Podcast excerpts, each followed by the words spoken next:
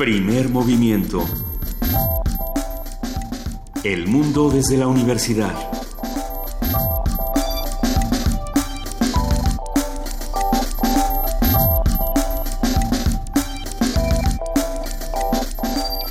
Siete de la mañana con cinco minutos estamos ya empezando un programa más de primer movimiento. Hoy es el viernes en el que todo el mundo se va de vacaciones, menos nosotros. No, yo sí me voy, querida Juana Inés de esa. Ah, menos yo. ¿Cómo estás, querida Juana Inés? Sí, Muy todo buenos el días. mundo del otro lado del cristal. Solo nos vamos a quedar Arturo, Amalia, Paco y yo. Es que vamos a empezar a hacer lo que viene siendo, lo que le viene manejando. La rotación. La rotación. Nos da muchísimo gusto amanecer este viernes con todos los que hacen comunidad con nosotros. Muy buenos días. Eh, han pasado tantas cosas en el país en las últimas horas, eh, relacionadas por supuesto con violencia y es lamentable que uno tenga que decir por supuesto con violencia, eh, pero en efecto estamos viviendo eh, tiempos insólitos. Y no sé si insólito es la palabra para describirlo, pero hay muchas cosas No, que yo estamos ya no... viviendo tiempos muy canallas en muchos Canallas. sentidos, ¿no? En los que nos sentimos muy vulnerables, muy vulnerados. Eh, pe- hablábamos fuera del aire, Luisa, del caso de San Miguel Totolapan, de esta gente que dice, no, ya, no podemos más.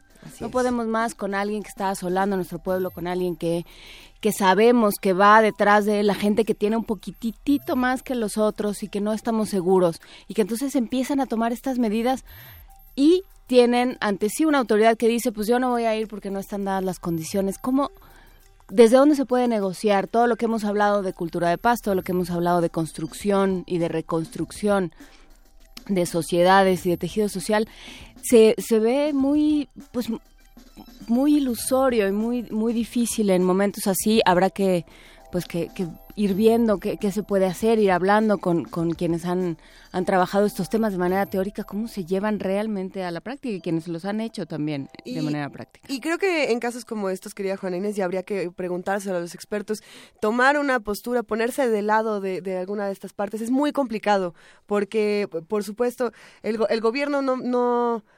Tendría una responsabilidad diferente y quizá debió haber actuado, debió definitivamente haber actuado distinto desde hace mucho tiempo.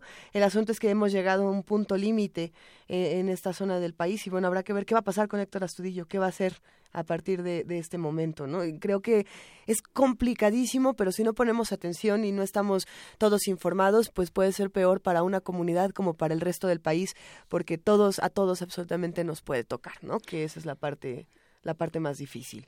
En efecto, por lo pronto, para el día de hoy tenemos un programa un poquito más Relajado. más relajado. Vamos a hablar sobre, vamos a hablar de música, como solemos hacer los viernes.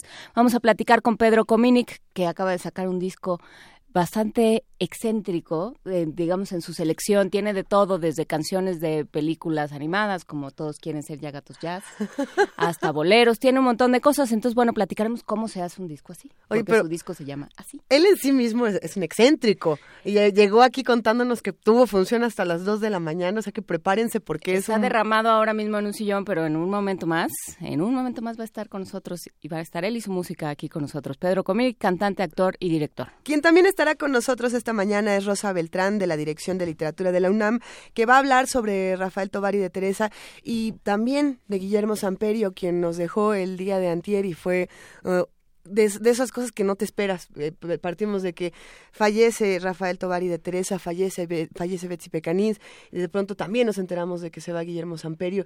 Eh, estamos en un momento en el que, como lo hemos dicho, todo este 2016 se nos van nuestros héroes, se nos van nuestros maestros.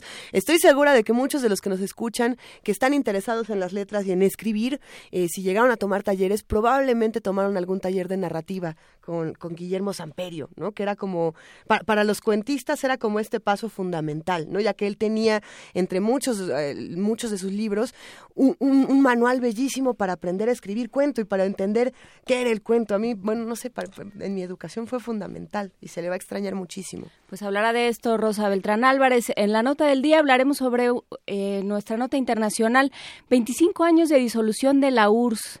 Se ¿Qué nos- significa esto? Ajá, este, esta semana se, se cumplieron 25 años de que, de que se disolvió la Unión de Repúblicas Socialistas Soviéticas. ¿Qué ha pasado con ello? Ha habido un montón de declaraciones, por ejemplo, de Gorbachev al respecto. ¿Dónde están ahora esas, esas diferentes repúblicas? Por supuesto la más visible es Rusia, pero son, son un montón y ahí están. Entonces, bueno, ¿qué, qué, qué les espera qué, y cuál es el balance de estos 25 años?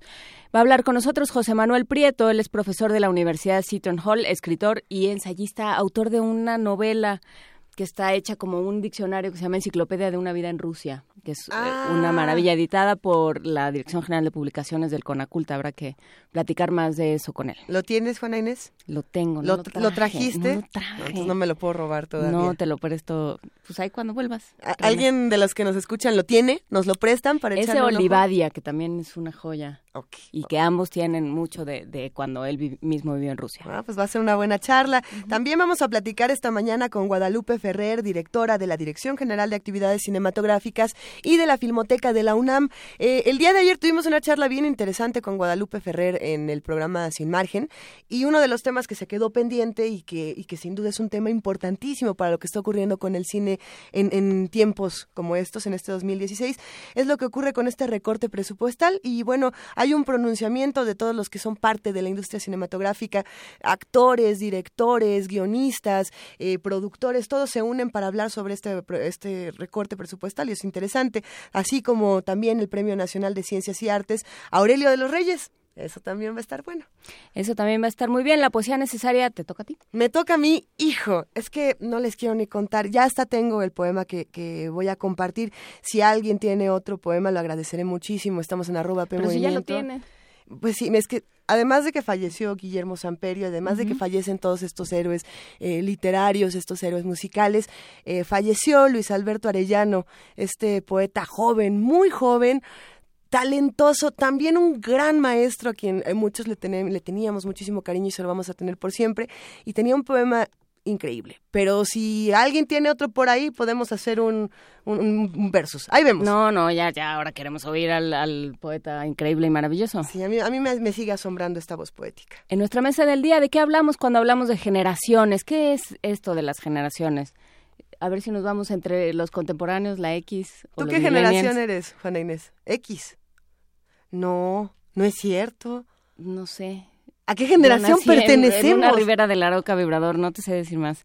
somos generación Tijuana, de esa que no pertenece ni a la de este lado ni a la de Más o menos. Eh, eh, vamos a hablar con el doctor Armando Bartra, sociólogo, escritor, profesor investigador en la UAM Xochimilco pues con eso arrancaremos primer movimiento esta mañana. Quédense con nosotros de 7 a 10. Les repetimos nuestras redes sociales, arroba PMovimiento Diagonal, primer movimiento UNAM y el teléfono 55 36 43 39. ¿Qué hacemos? ¿Nos vamos a una nota? Nos vamos a una nota. ¿Te acuerdas de tu libro de lecturas? ¿Cuál de todos mis libros? De, pues alguno de los libros de lecturas que tenía justamente estos versos de la rama. Sí, cómo no. A ver, viene, viene una nota sobre la rama. Viene una nota sobre la rama, pero por si quieres cantar en tu cabeza que ya se va la rama muy agradecida. Ahorita mismo. La celebración de la rama en Veracruz es una de las fiestas de fin de año que reúne a niños y adultos en esa entidad. Se trata de una mezcla de tradiciones indígenas, afroamericanas y españolas. Nuestro compañero Isaí Morales tiene los detalles.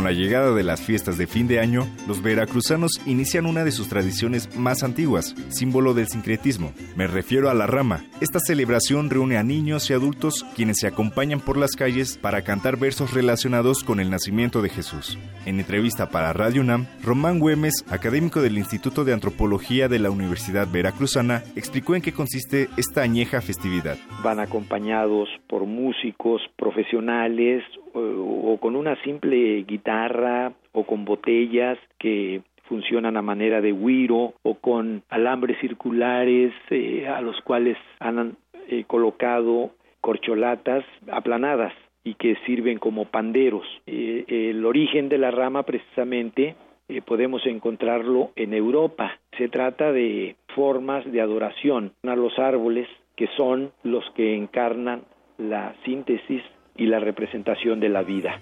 El investigador señaló que la celebración de la rama es una mezcla de tradiciones indígenas, afroamericanas y españolas. Hoy en día, esta festividad se basa en la decoración de una rama de árbol con diversos materiales. En donde se adorna una rama o un pequeño árbol y allá, por ejemplo, en Tlacotalpan, Alvarado, se utiliza inclusive un quiote seco de maguey y se adorna con faroles cadenas elaboradas de papel de colores y también a esta rama eh, se le cuelgan eh, frutos, sobre todo cítricos, a los que se les ha extraído la pulpa sin dañar la cáscara. Durante los nueve días que duran las posadas tradicionales, los grupos visitan casa por casa, en donde a modo de presentación cantan versos. El dueño de la propiedad entrega aguinaldos que están compuestos por dulces, dinero u otro tipo de obsequios. Para Radio UNAM, Isai Morales.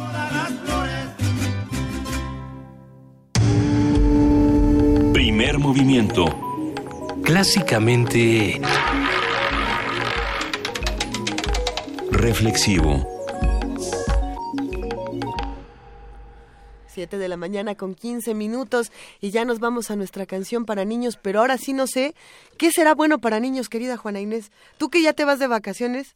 Yo ah, no. ya me voy de... Bueno, ah. ¿así te vas a reír de mí todo el programa? Ándale, Ándale. ¿Qué vamos a hacer para festejar a los que sí se van de vacaciones? Vamos a escuchar una canción, es de Fito Páez, es una canción de uh. Fito Páez para niños que se llama El Oso, pero que es muy bonito esta versión que encontré en, en YouTube es que al principio, pon, mucha atención porque al principio justamente empieza a cantar porque un niño le dice, canta esa de, y le empieza a él a cantar la canción. Y Fito Páez como que se tarda un rato en, entender qué es lo que le está diciendo el niño. Y luego dice, ah, la del oso. A ver, dejamos al niño para que, para que se escuche bien esta introducción. ¿Te parece bien, querida Me parece muy bien, vamos a escucharlo. Vamos a escucharlo. Y ahorita les cuento algo, pero ahorita. Conformate, me decía un tigre viejo Nunca el techo y la comida falta. Para el oso.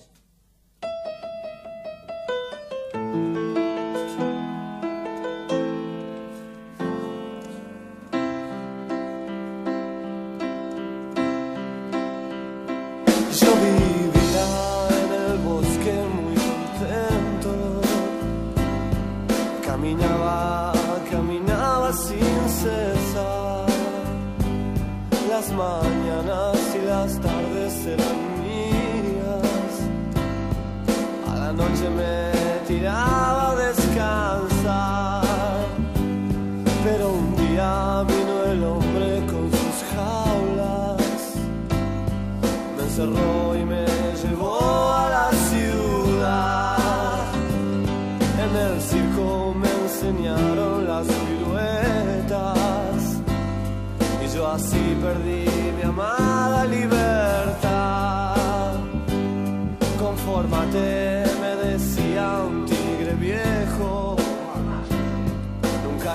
el techo y la comida de falta. Solo exigen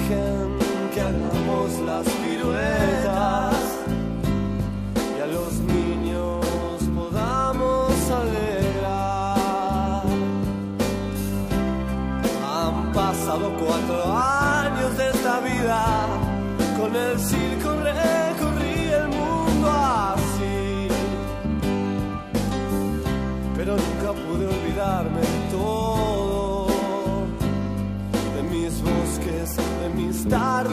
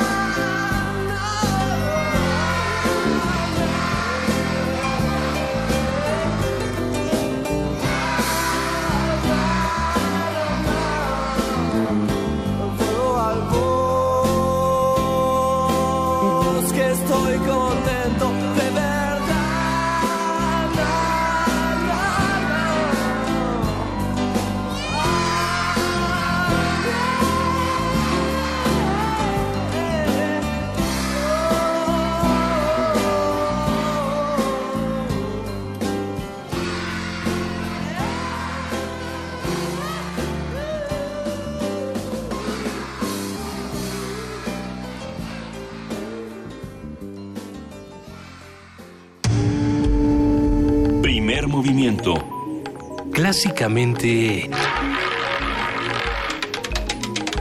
Incluyente. Viernes de música.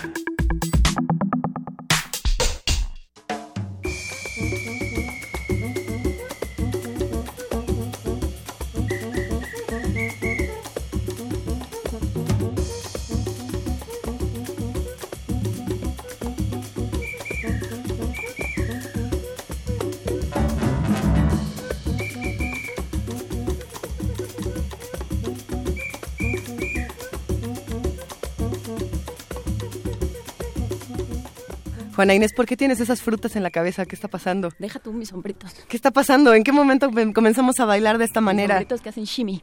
¿Y, y por qué? ¿Qué estamos escuchando? Este, estamos escuchando Chica Chica Boom Chick de, de, bueno, de Harry Warren y Mac Gordon, interpretado por Pedro Cominic. Así es, ni más ni menos. Pedro nosotros que ya está con nosotros y le vamos a dar toda la introducción bella correspondiente. Por favor, a Curso- mi, a mi cadáver exquisito.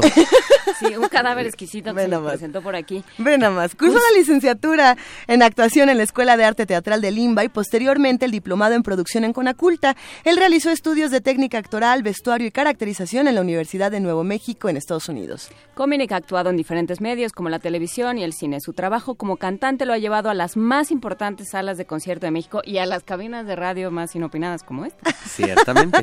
Su voz es característica del cabaret en el país. Ha participado en diversos festivales nacionales y en el extranjero, como el Festival Internacional de Arte Latino en Estados Unidos, por mencionar uno. También ha incursionado en el ámbito periodístico, desempeñándose como columnista de artes escénicas en varias publicaciones. Actualmente se de- dedica a impartir seminarios, cátedras y clases magistrales sobre cabaret expresionista. ¿Cuál es el cabaret expresionista? ahorita vamos a ver. Eh, análisis. ahorita ya me lo preguntan, es una cosa bien bonita. Análisis de géneros y estructura dramática, así como historia del arte y continúa su perfeccionamiento vocal como contratenor. Bienvenido, querido Muchas gracias. Pedro. Ahí hasta parece que de veras estudié. Hasta parece que fuiste a la escuela y, y que además tienes una, una enorme, un enorme repertorio cultural y musical. Si vemos tu, tu nuevo disco, así, así, bueno, no, así, Así, nada más. así a secas. Así, la canción sí es así, así. La canción es así, así. El disco es así, así nomás. El disco es así nomás. Todos quieren ser un gato jazz, Amorcito Corazón, Cry Me a River, Put the Blame on Mame y el tema de la Pantera Rosa, Mambo Italiano, Temptation, Over the Rainbow, Je ne regrette rien. Qué Yucali. bonito lo dijiste, Juana Inés. Qué Esa es bárbara. muy complicada. Qué Hit the Road. Jack y Chica Chica Boom Chick. ¿En qué momento se te ocurrió hacer este disco, Pedro Comini? Fíjate que es muy curioso porque, bueno, de entrada yo siempre he tenido como una, una gran fascinación por la música de los 40 y 50 en, en- en varios de, de- de mis proyectos discográficos. Eh, curiosamente cada uno de mis discos eh, ha sido un poco como el, eh, el camino al que me ha llevado la vida. Termin- normalmente, eh, y tiene que ver también con, con cómo funcionaban antes las disqueras que ahorita ya son ot- otra especie en peligro de extinción este donde había un, un A&R, o sea, una, una persona como que asign- le asignaba a un artista un repertorio y sugería que grabar y con quién grabarlo y etcétera. Y afortunadamente el hecho de que yo grabé en Queen de Chim, que es una disquera de clásico donde yo soy como la ovejita negra, porque este... Siempre es bueno ser la ovejita negra. Pues sí, mira, como lo que me estabas contando, ¿no? Yo todavía tengo quien, quien me ve de coche a coche también con... Este, hace muchos bucles que me veían así también, este, con solidaridad, no, este, y mis discos terminaron volviéndose también un poco como, como, es, como estas botellas de náufrago, como una cápsula de tiempo, y, y, y terminaron teniendo más bien una curaduría por época más que por uno una, una un deseo de venta, seamos honestos, digo, en, en muchos casos ya sabes, se busca crear uno o dos hits y como todo un repertorio de colchón alrededor de, de esos hits, incluso ahorita que es un tema que ando yo discutiendo justamente con respecto al siguiente disco que va a ser que ya empiezo la planeación el mes que entra. Este, excelente. Es sí, lo bonito de promover los discos que ya tienes que estar haciendo el siguiente. que ya o los en el que también. sí, sí, eh, tal cual, tal cual. Que, que ahora, bueno, que ahora la tirada es que tengas, ya sabes, uno o dos sencillos para, para iTunes, ¿no? Ajá. Y este, y ya, pues, tú si de necio quieres hacer otras cuatro o cinco, pues está bien padre, ¿no? Y yo sigo pensando que tiene, que un repertorio es un viaje, ¿no? Y es un. Es un viaje o a otro tiempo, o es un viaje hacia dentro de ti mismo, o es un viaje de búsqueda, es como un road movie, ¿no? Donde, donde, Justamente. donde te encuentras tú con, con otras y otros. Pedro, eh, me, me, permíteme detenerte ahí un momentito, porque precisamente una discusión que yo tengo mucho con los medios digitales, eh, por ejemplo, cuando me pasa con los libros de cuentos como con los discos. Ajá. Y, y lo que ocurre es, nosotros no estamos poniendo canciones al azar, te ponemos un orden o elegimos un orden como Claro. músicos o como escritores, eh, en el que queremos contar toda una historia. Es decir, el disco no es una antología de canciones, es como bien dices, Ajá. un viaje. Claro. Pero ¿qué pasa cuando de pronto ya nada más tenemos estos teléfonos y decimos, ponle todo aleatorio consultorio y ahí como vaya saliendo y perdemos Sí. a lo mejor la experiencia que tú como músico habías planteado con tanto cariño en el que estás haciendo un viaje a otra época desde cierto tipo de canciones, estás tratando de contar otra historia. ¿Qué pasa ahí? Sobre todo ahora, ahora pasan, pasan varias cosas. Por ejemplo, de, de hecho, si lo, si lo ven, si lo ven ambas, y bueno, invito por supuesto a los escuchas a que, a que todavía se asomen a una tienda de discos. Sí, sí, claro. Este, una de las cosas que pasa, por ejemplo, con mis discos, que una de las cosas que, que yo sigo planteando es que el disco ya lo, se vuelve como un, fíjate que elegante para estas horas de la mañana, un objet d'art, ¿no? Un objeto de arte. Entonces, buscar hacer una propuesta, además, en este caso, eh, con las fotografías de, de Iván Rodríguez y, y el arte de, de Petrushka Sainz, buscamos justamente que la gente desee porque el, el- porque el, el objeto es atractivo, porque el objeto tiene también un discurso y, y, y desean conservarlo de esa manera, porque si no, efectivamente, es pues bajarlo de Spotify ¿Y tan tan? y tan tan. Es muy chistoso, fíjate, porque de hecho eh, no solo eso está afectando el, el cómo decides crear una un nuevo proyecto fono- fonográfico, ¿no? Porque ya ahora es hablar del fonograma, porque eso sí se va a las plataformas y no sé qué más que el disco. También está afectando mis conciertos, por ejemplo, el concierto que estoy haciendo, el, que- el que vi anoche, hace un ratito. Hace un par de horas. Oye, me bajé del escenario a las 2 de la mañana, no tengo ni 5 horas. No, bueno, ser diva cuesta. Hijo- ¿No viste fama de chico? Este, sí la vi, pero, pero, pero, pero ya, ¿Tienes a mí ya se me, sueños? se ¿Quieres me, fama? se me deshilacharon los calentadores, mija. Pues sí, mijito, pero... Ya, no, no, ya, es más, ya, ya, ya esta mujer, de- de- Debbie Allen, ya mejor salen The L Word, ¿no? Ah, Junto con. Jennifer Bills y ya que yo, ¿qué te digo? No, Pero- no, no me digas nada. Qué no, bonito es que The tu L Word disco. salga de pronto en estas conversaciones. ¿por qué no? Ya, me tenían que- haber invitado a mí antes, ¿ya ves? ¿Ya ves? Qué maravilla. Por eso que milito como el- el- de las únicas tres ONGs feministas que sí dejan que, que hayamos varones. Pero... Bien. No, pero está afectando, tío, no solo el fonograma, sino también los conciertos. El concierto que estoy haciendo ahorita, el que hice anoche y que todavía haré este próximo eh, jueves 22 ahí en Yucali Cabaret, en Zona Rosa, justamente ante la experiencia del, del, del, ponle en aleatorio en Spotify, estoy cantando, que también es una manera de agradecer, porque para mí más que conciertos de cierre de año son como de bienvenida al nuevo año, de agradecimiento de la banda. Hago tantas cosas diferentes como bien leían ustedes. Y el público está. Y en estos tiempos estar ya, ya es bastante gracia y es muy agradecible. Sí. Entonces estoy cantando cosas de mis seis discos como si le pusieras en aleatorio.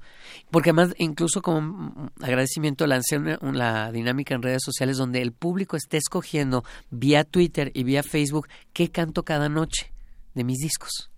¿no? Y entonces me doy cuenta que lo que estoy cantando, porque lo ves en, lo- en- en el reporte que te da a ti Spotify como Ajá. artista, sabes que es lo más escuchado de cada una de tus producciones. ¿Qué es lo más escuchado? Que no es lo mismo, ojo, Ajá. que lo que se oye antes en las estaciones de escucha en las tiendas de discos, lo que la gente oye en Spotify, como que Spotify también se nutre mucho, cuando menos en el caso de mis discos he descubierto de lo que antes se conocía como el lado B, ¿no? Cuando en, los- en los viniles. Eso que pensabas que, que, que eran como tus excentricidades o tus, o Exacto. tus gustitos, tus caprichos. Y como que en esta, en, en esta posibilidad de exploración, estos, estos caprichitos son donde me he estado, con- con- sobre todo conectando con nuevos públicos, con, con toda, por toda la banda, por lo retro de mi música, como, con toda la banda hipster.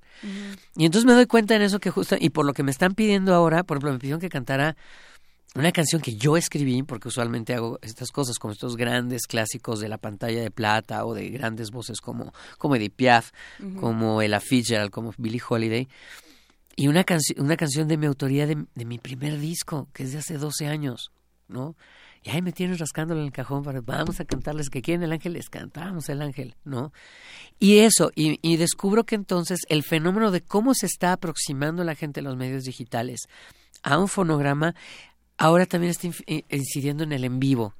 Y en lo que estoy tratando de hacer es como Wow. fluir, No, y lo que está sucediendo es que hay una relación mucho más estrecha y mucho más, o aparentemente, habrá que ver qué es lo que sucede en unos años, pero aparentemente mucho más estrecha con aquellos que te escuchan. O sea, tú antes te parabas en un escenario y lo que querían esas personas no tienes la menor idea, ¿no? A lo mejor te empezaban a gritar o ya sabes cuáles son las que pegan más, o, ¿no? Tienes una, una cierta intuición de qué es lo que, sabe. de qué es lo que quieren. Ahora lo sabes, o sea, ahora te, te dicen, Y te lo escriben. esta es la que yo quiero. Ay, que, ben- que bendito sea Dios, vivo libre de troles, que así siga. Señoras, señores, se los agradeceré muchísimo. No los invoquen, no, los invoquen, no, invoques. no, no, fíjate, fíjate, es que eh, te voy a decir una cosa, sí es, es un garbanzo de libra ser, ser una gente que, o sea, que es, a mí me impresiona mucho, sobre todo de muchos artistas más jóvenes, ya voy a empezar a hablar así como el abuelito Cominic, ¿no? Pero que, que con tal de tener likes no les importa que sean likes haters, ¿sabes? Y, y a mí me parece una cosa terrible para el- un artista en el sentido del arte, pues. O sea, que tú estés tratando de crear algo bello, algo que habla de ti, y que con tal de que de, de tener números altos en las redes, aunque sea para que la gente te diga que eres una basofia o lo que sea, ay no.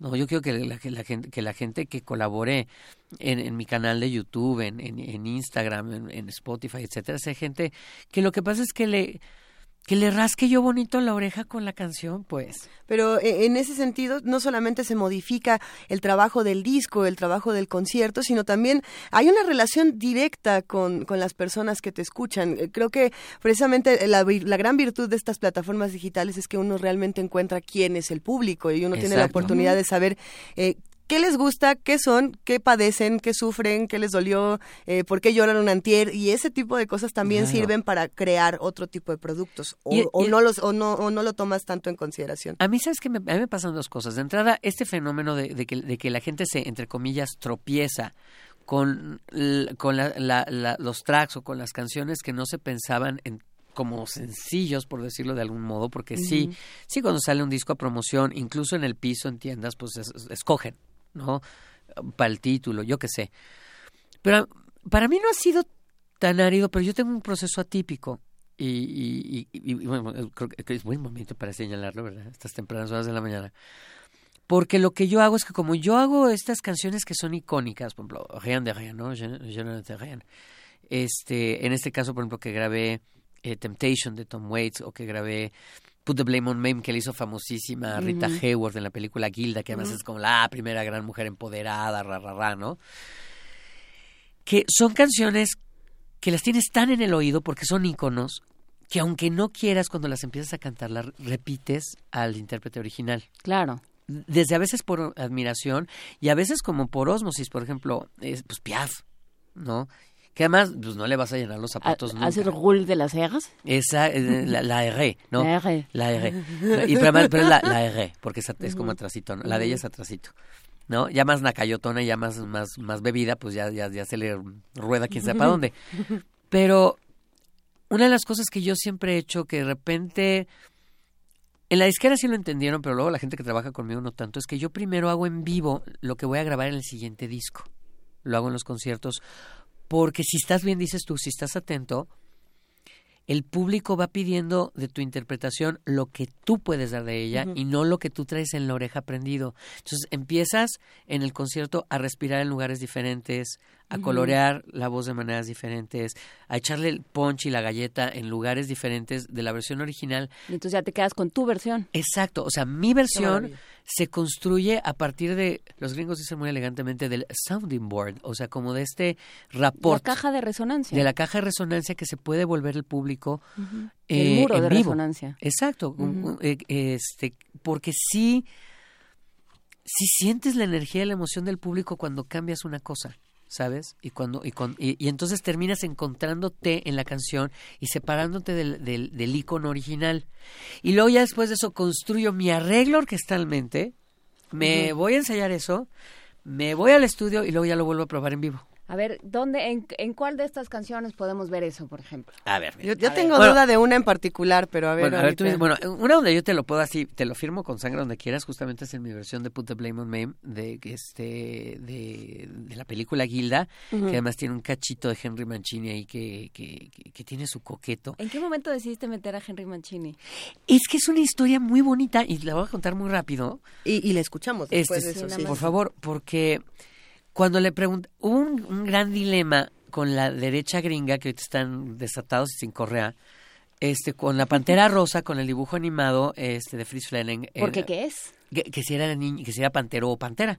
Como si les agobia, y como anda encueradita, pues les agobia mucho, ¿no?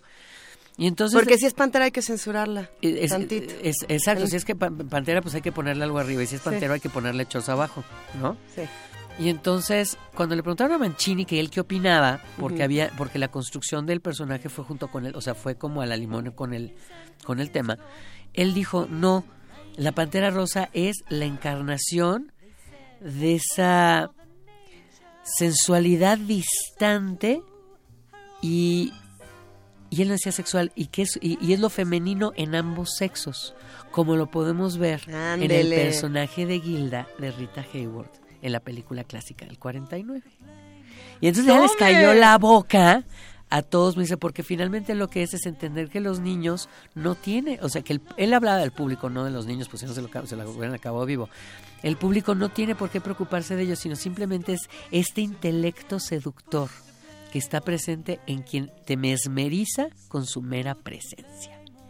Y yo dije en ese instante, yo mi versión tiene que tener la de Mancini y yo no sé cómo le hacen, pero van juntas. ¿La escuchamos? La estamos, la estamos escuchando en este momento, pues vamos a subirle y seguimos aquí. Folks were putting the blame on the lady known as Lou. That's the story that went around,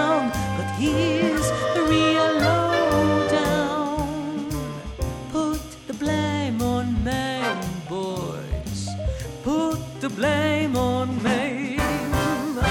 Maine did a dance called the Hoochie. That's the thing that slew my groove. So you can put the blame on Maine, boys. Put the blame on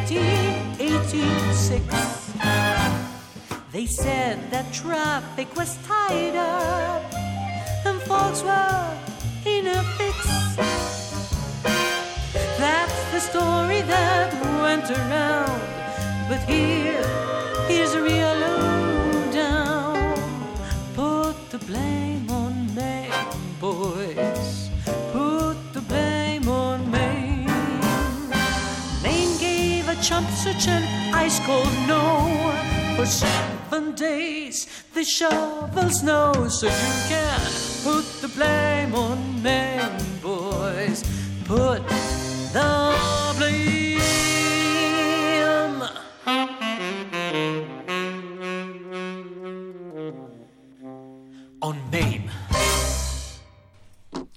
las 7 de la mañana con 39 minutos y vamos a seguir escuchando más canciones de este disco así. De hecho, producción, ¿se valdrá que pongamos así unas como de fondo mientras estamos? Sí, que, di- que sí, así que nos seguimos. Sí, ya Frida nos hizo así, de ya hagan lo que quieran. ¿En qué nos quedamos? un- un A ver, está- estábamos con... Fuera del aire empezamos a intensear bastante. También.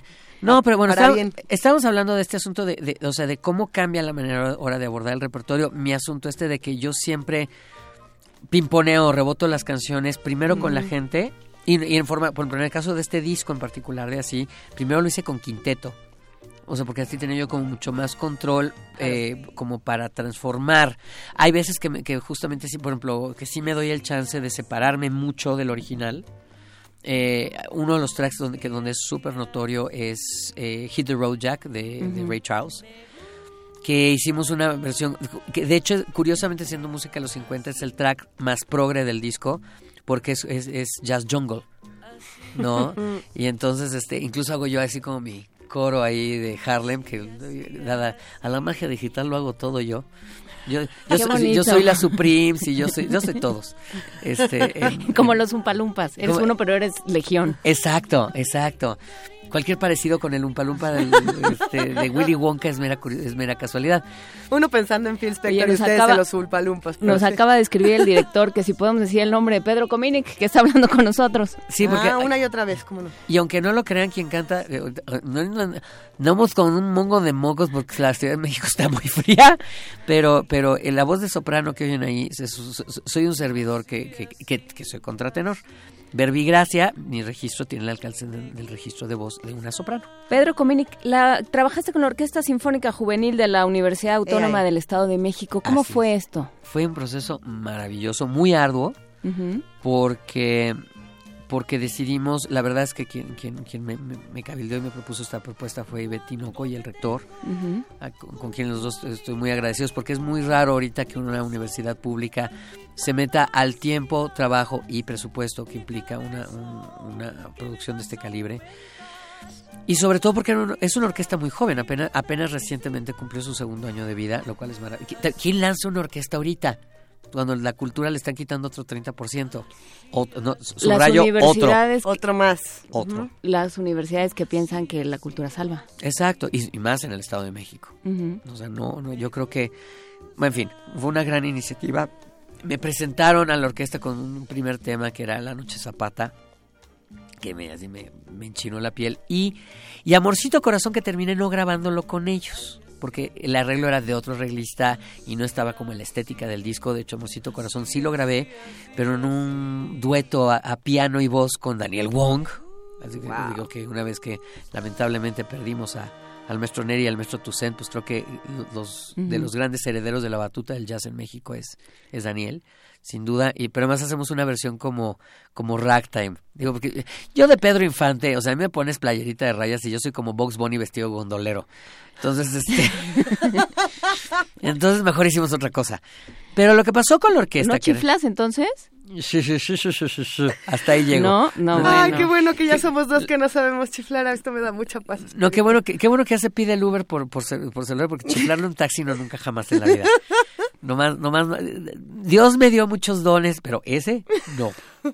Este, hashtag not. Hashtag ese no. Ok, No, not chiflate.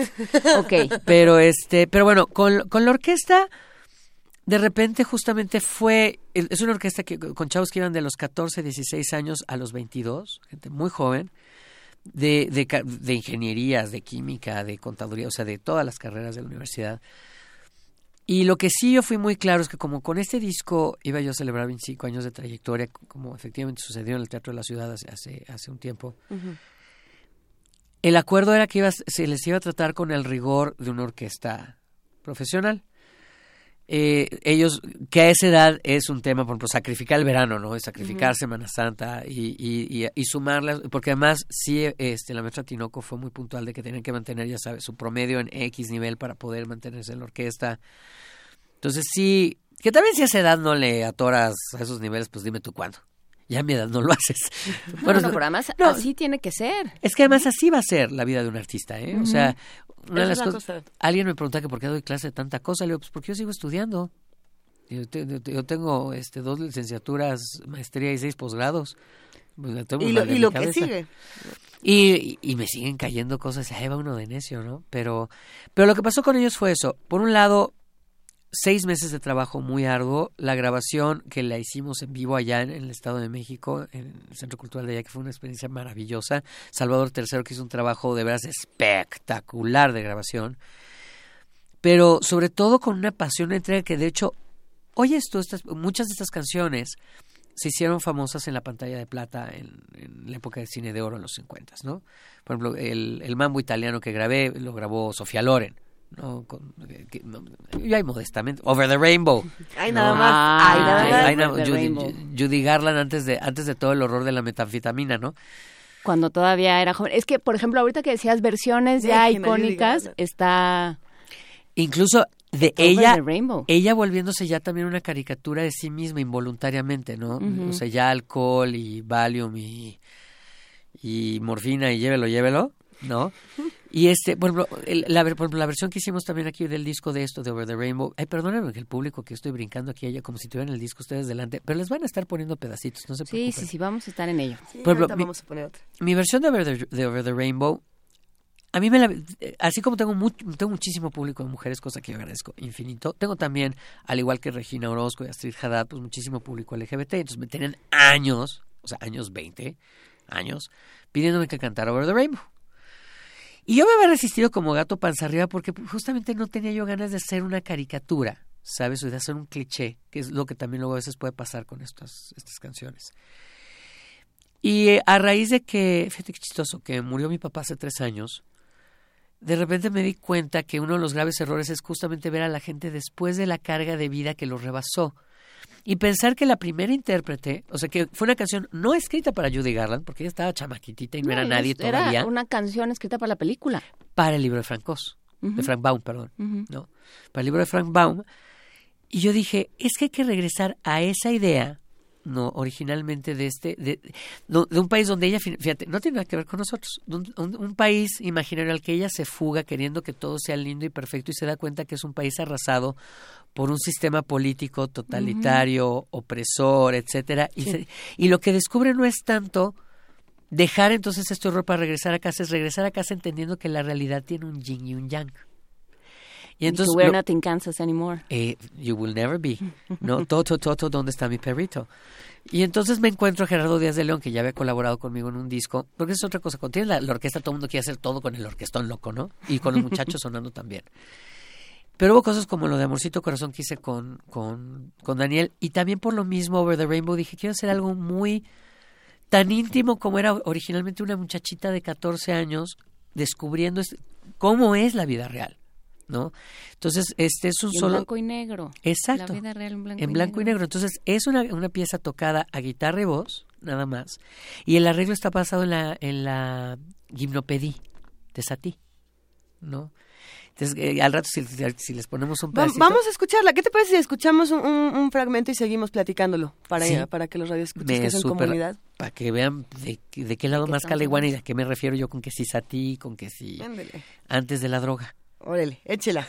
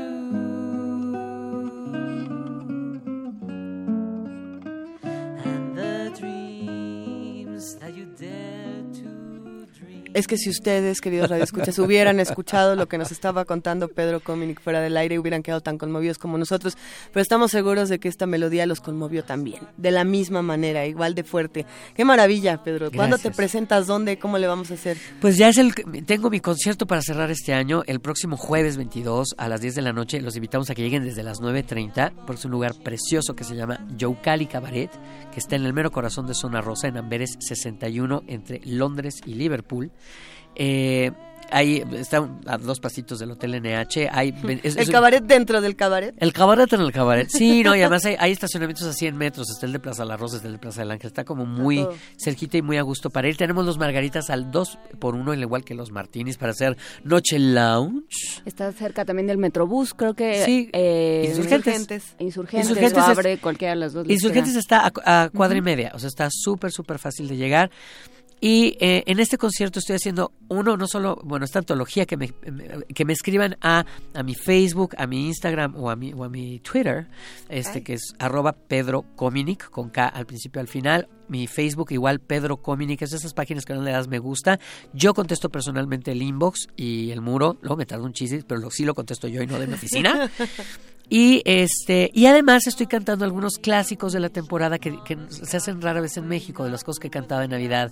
Bing Crosby y Sinatra, Dean Martin, Eartha Kitt, Peggy Lee. Va a haber algunas. O Tannenbaum en alemán, ni modo, la maestra Chrislib. Este, se le voy a dedicar a tu mamá porque luego la memoria parietal me alcanza muy cañón también a mí. Ni modo. ¿No? Este, la de este Fidel es en latín. O sea, no Este, te vas a privar de nada. No. Tú no te privas de nada, ¿verdad? Ay, no, yo como con O sea, la, cu- por lo- por lo con la se cuchara oye. grande. ¿me Muy explico? bien. Entonces, y tenemos cinco pases dobles para el público de este precioso programa. Excelente. Perfecto, cinco pases dobles para este jueves ¿Cómo se 22 a las nueve y media. Se van a ir por teléfono 55 36 43 39.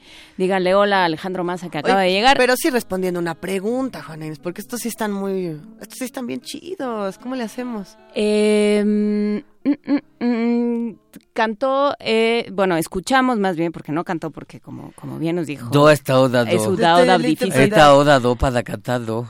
Put, put the blame on Mame. Y la, la mezcló con otra canción. Y nos Sí. dijo por qué. Exacto. Díganos qué otra, qué otra canción era. Y ya con eso. Ajá. Exacto, el otro bonito tema que está mezclado en esta canción de la película Gilda. Pues una maravilla, queridísimo Pedro Cominic. Nos vemos el próximo jueves, vamos a estar ahí contigo, seguramente muchísimo. Las dos, no, no, ustedes dos tienen que venir a echarse unos martinis conmigo y que Eso. escojan qué qui- y escojan qué quieren que les cante de este disco. Yo quiero Temptation, ya desde viene- ahora. se- que- la estoy, la estoy embarcando me al voy a aire. Yo sí, no, yo ya estoy. Voy a nada estar más, hasta adelante porque- gritando. nada más que el viernes yo sí tengo que venir a trabajar, ¿eh? No, pero, pero además te voy, te voy a decir una cosa, porque además aquí una de las cosas que hacemos como Lounge 50 es que yo me bajo entre las mesas a cantar.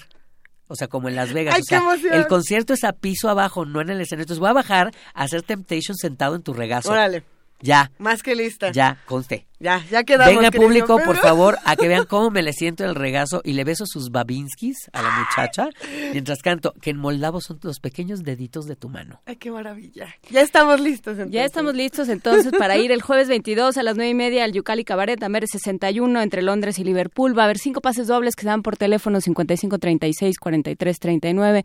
¿Con qué otra canción aderezaron y arreglaron? eh, Put the blame, Put the blame on me. Mame. Y vengan a que les bese sus babinskis el jueves 22. Y con ahí eso, estaremos el jueves 22. Nos vemos. Primer movimiento. Clásicamente diverso. para ustedes. Mira, seguimos hablando de Temptation. Seguimos nosotros. hablando de Tem- porque ya les dije que agarren mi WhatsApp porque a ellas, a ellas les voy a bajar a besar el Babinski Conste. el que entra con Temptation y solo la voy a poner para ellas. Conste, ya Ok, quedamos. muy bien. ¿Cuál querrá escuchar Rosa Beltrán, querida Juana Inés? ¿Tú cuál crees Pues que no quiere sé, escuchar? no sé, Rosa Beltrán, ¿cómo estás? Buen ¿Qué día. huele? ¿Cómo están? Buenos días. Qué Buenos gusto de escucharlas. Sí, no, no, no lo tenemos muy claro, preferimos no averiguar demasiado. ¿Cómo está Rosa? Tenemos dos pérdidas tremendas esta semana. Así es, en los días recientes la de Rafael Tobar, que en su homenaje del lunes, eh, pues comprobó que realmente fue muy importante para muchas de las personas que estábamos involucrados en la cultura, ¿no? Eh, no solo fue un gestor extraordinario y mm, se ha dicho de él, eh, se ha hablado de la enorme trayectoria que tuvo, también como escritor incluso, eh, pero quizá lo que se nos queda a todos es su estatura intelectual. Era un hombre de una sensibilidad y de un conocimiento. Pocas son las personas de la cultura que saben lo que sabía él y que son sensibles a tantas manifestaciones, a tantos grupos, en fin, fue fue pues un ser único y lamentamos muchísimo la pérdida de Rafael. Y desde el ámbito ya estrictamente literario, pues la de Guillermo Samperio, porque desde el miércoles en que se supo del fallecimiento de Samperio, se comenzó a hablar de sus grandes aportaciones en el cuento, dos grandes aportaciones creo yo que son las que lo caracterizan. Por un lado, sus cuentos que fueron antologados en distintas publicaciones, incluso autoantologados por él en Alfaguara, donde eligió una portada con su propio personaje, o sea, con él mismo vestido de excéntrico, eh, como, como solía ya al final de su vida. Eh, pero también al hablar de él como cuentista se habla de las generaciones que formó. Eso sí. A mí me, me consta que varios escritores de mi generación tomaron algún taller de cuento con él, o varios incluso, se siguieron, porque además de ser un gran formador de, de eh, escritores, a través de sus talleres, los impulsaba que publicaran, llegaba hasta, hasta el final del proceso y eso hacía que lo siguieran mucho y dio talleres por toda la República. ¿no? En los 80 casi no había curso o antología donde no apareciera un cuento de Samperio y, y era entonces ya conocido porque sus cuentos tenían dos características que siempre aparecerían. De un lado, ese elemento extraño o lo extraordinario y del otro lo humorístico. Un cuento que fue muy leído entonces, hablo de los 80, fue Lenin en el fútbol, porque unía lo paródico con lo histórico y con una interpretación de la historia que era muy reciente, muy de ese tiempo.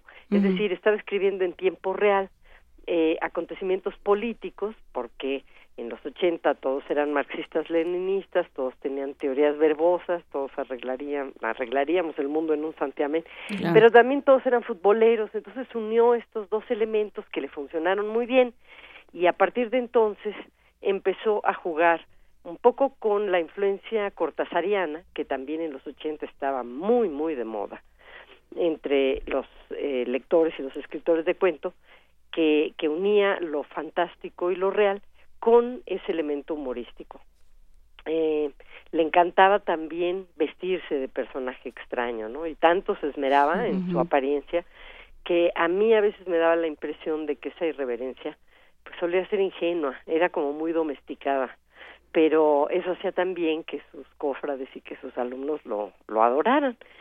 Eh, me acuerdo de una anécdota que refiere Hernán Lara, donde habla de que en una presentación Guillermo contó, y lo hacía casi siempre, ¿no? Como si fuera cierta, contaba una historia en la que él se ponía de personaje, pero hablaba perfectamente serio y con- convincente, eh, como si fuera guerrillero y, y decía que había ido a Medio Oriente a traficar con armas y drogas.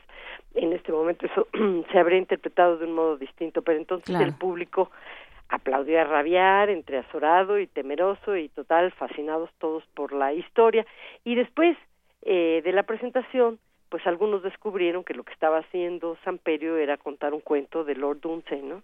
Y aplicarlo a su vida. Entonces, es- esos eran métodos que utilizaba en las presentaciones, que tenía muchas, eh, y en los talleres. Y también otra cosa que hacía era unir a personajes de la vida real con personajes ficticios. Por ejemplo, hay un cuento muy bonito, se llama Ella habita un cuento, por cierto está en material de lectura, en el número 98, donde am, lo que hace es que el personaje real, Ofelia se llama, y todos la identificamos con Ofelia Medina, por supuesto, eh, en Coyoacán, comienza a sentirse extraña y no les explico cómo, se va a, a convertir en un personaje de un cuento. Lo normal es que suceda lo contrario, pero, Ujú. pero Samperio lo escribe de esta manera y es totalmente convincente cómo acaba apoderándose pues no solo del espacio del cuento, sino hasta del escritor mismo, ¿no? Y hay otra carta a Salvador Elizondo que es muy famosa sobre la lectura de Samperio del hipogeo secreto, donde él y su mujer acaban siendo personajes del hipogeo secreto. Entonces, esas eran tácticas que él utilizaba mucho en, en sus cuentos y escribió a lo largo de, de cuatro décadas, siempre.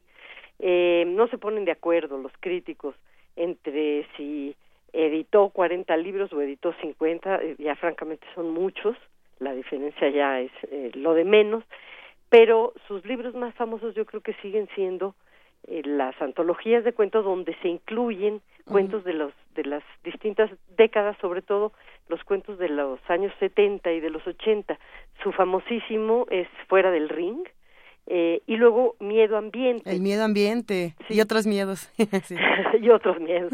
Con, con ese ganó el, el Casa de las Américas. Cuando Casa de las Américas la ganaba, lo ganaba gente pues, como Jorge Ibargo en Goitia, por ejemplo, ¿no? Pero además fue un super bestseller porque se vendieron casi 30 mil ejemplares y, y era un libro, eh, José Agustín reconocía mucho a Samperio entonces, no era un libro que hablaba de esas referencias nostálgicas de la clase media, de la Ciudad de México marcada por el rock, por el 68, la Revolución Cubana y el boom latinoamericano. Y, y yo me he preguntado muchas veces, bueno, ¿qué es lo que hace que sea un autor tan leído? ¿Qué fue lo que hizo que fuera un autor tan leído? Y creo que parte del secreto está en una prosa aparentemente desenfadada, eh, que sin embargo trata de las preocupaciones metafísicas de los autores de los 60. O sea, son personajes cotidianos, como cualquiera de nosotros, que a los que les ocurren de pronto cosas así extrañas, que les sirven para reflexionar sobre el lenguaje, sobre la escritura y sobre todo, creo que esta es una de sus grandes claves, sobre la creación como un fenómeno vital continuo. O sea que todos estamos creando mientras nos suceden cosas y nos ponemos a reflexionar sobre ellas, pues lo que estamos haciendo es crear.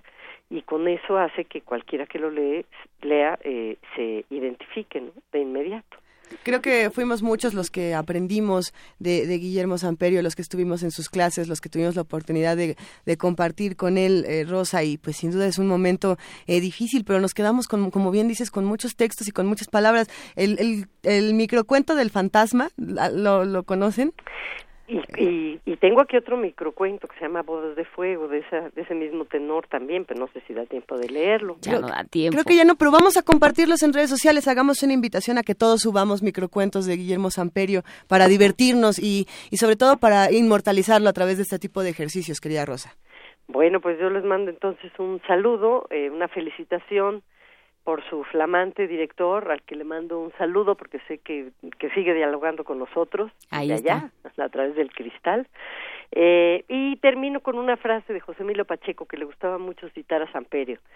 Eh, decía que el escritor tiene que estar siempre en contacto con la palabra escrita del modo que sea, escribiendo, leyendo, editando o corrigiendo. Qué belleza. Muchísimas gracias, querida Rosa. Al Este, contrario. Un gran abrazote. Abrazo para ustedes. Hay que vernos pronto. Buena Chao. vacación, cuídate. Hasta luego. Hasta luego. Primer movimiento. Clásicamente Universitario.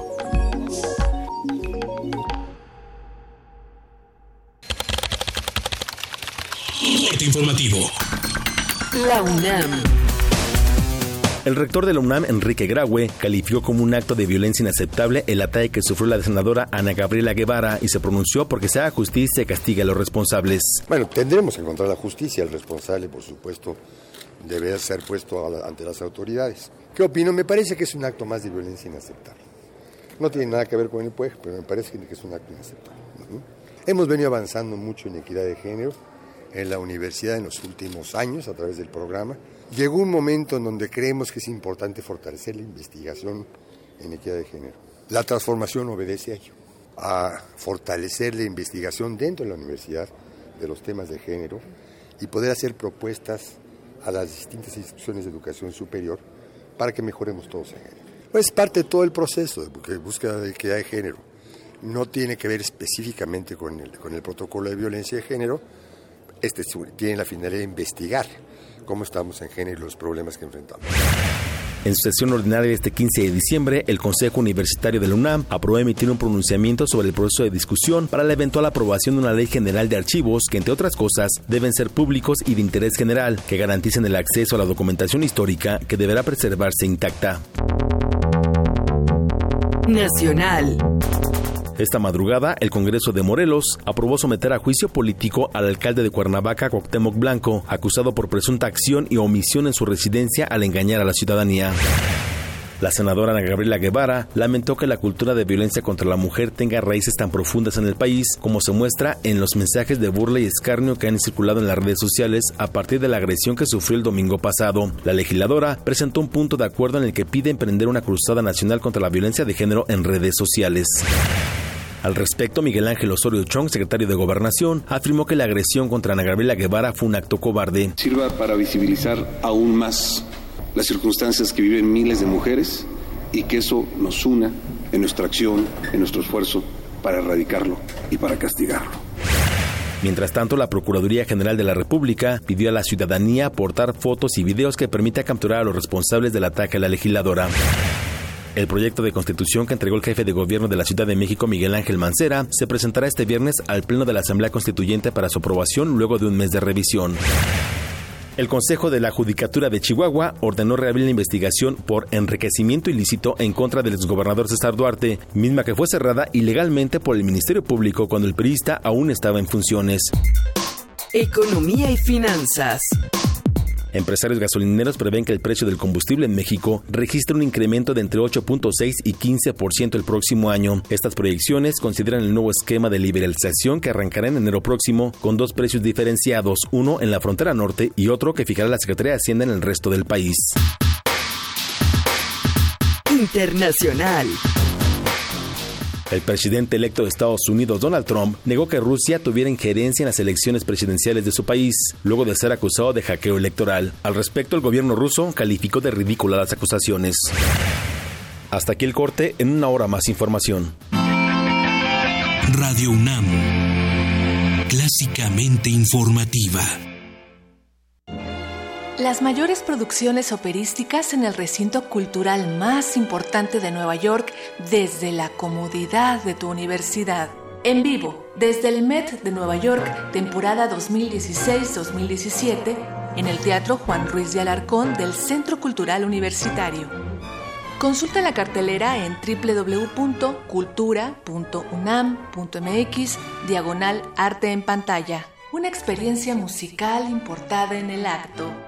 Radio UNAM y Cultura UNAM invitan.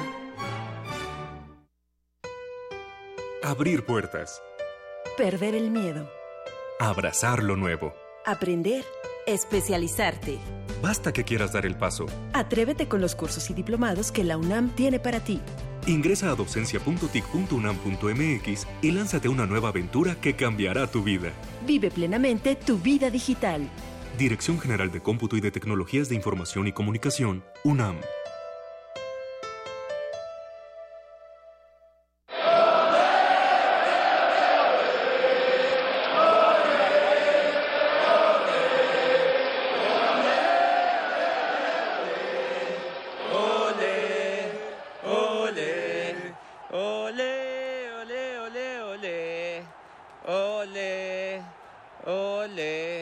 Sin participación, nada funciona. Este 2017 todos necesitamos ser parte del juego.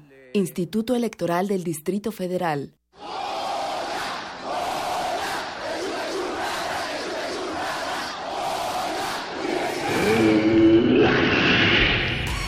¿Te identificaste? Identifícate con Fundación UNAM y ayuda a becar a miles de alumnos universitarios. Súmate 5340-0904 o en www.funam.mx. Contigo hacemos posible lo imposible.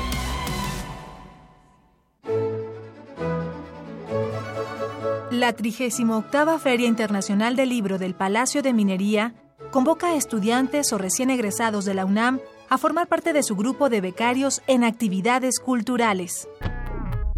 Buscamos iniciativa, excelente comunicación y facilidad para trabajar en equipo. Se ofrece remuneración económica. Entra a filminería.unam.mx y consulta las bases. ¿Empezamos con nota? Primer movimiento. Podcast y transmisión en directo en www.radiounam.unam.mx.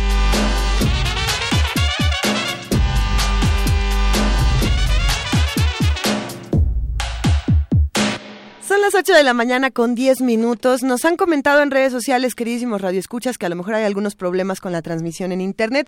Ya estamos en eso, por supuesto, pero recuerden que nos pueden escuchar en el 96.1 de FM, en el 860 de AM, en www.radionam.unam.mx y también hay otras plataformas para escucharnos, los que tengan aplicación en su teléfono, como puede ser TuneIn o, o algún otro sistema de radio por Internet. Allá andamos, este, busquen Radio UNAM, que tiene una programación deliciosa para todo, para todo este día viernes y para todo este fin de semana. Ya al final del programa les vamos a contar qué irá sucediendo. Tenemos muchísimas cosas que hacer y que decir, querida Juana Inés. Pues sí, tanto que dijimos sobre Temptation, ¿te parece si la oímos? Es que sí, porque a mí me llama mucha atención cómo eh, pasas de estas voces, eh, de este soprano a Tom Waits. ¿Qué, qué, qué- qué le hizo a Tom Waits Pedro Cominic? ¿Qué le hizo. Tom, a, a Tom Waits Pedro Cominic o al revés? ¿Qué le hizo Tom Waits a Pedro Cominic? ¿Qué, qué se andan haciendo? Déjense ahí.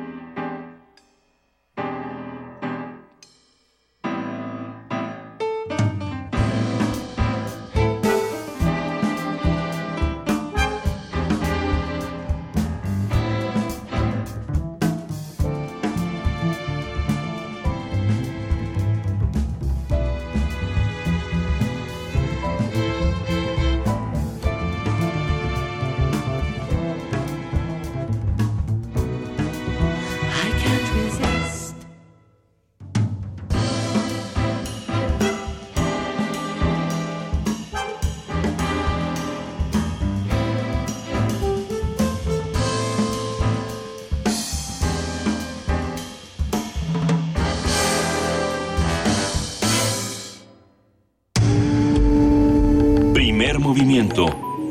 Clásicamente... Universitario. 8 de la mañana con 15 minutos. Vamos a nuestra nota internacional.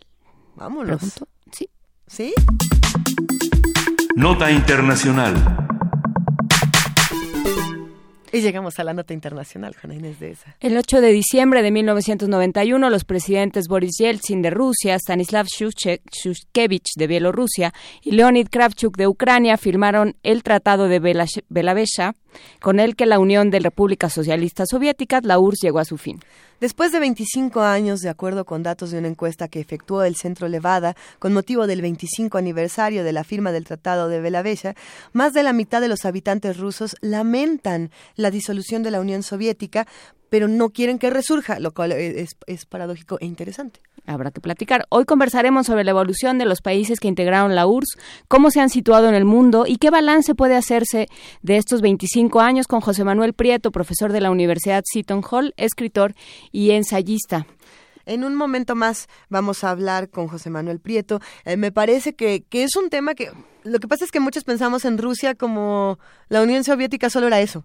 ¿No? Y no tenemos a lo mejor como más bagaje de lo que estaba atrás y de lo que viene, ¿no? De, de lo que representan 25 años. Y de la cantidad de repúblicas que se quedaron ahí, Eso. ¿no? Y, y que han ido reconstruyéndose muy poco a poco y que han, pues, han tenido que generar toda una identidad después de pertenecer durante tantos años a este gran conglomerado que era la URSS. Eh, José Manuel Prieto, buenos días, gracias por estar con nosotros. Buenos días, eh, Juan Inés. Buenos días, Luisa. Eh, ¿qué, ¿Qué balance, José Manuel, qué balance haces tú de estos 25 años de disolución de la URSS?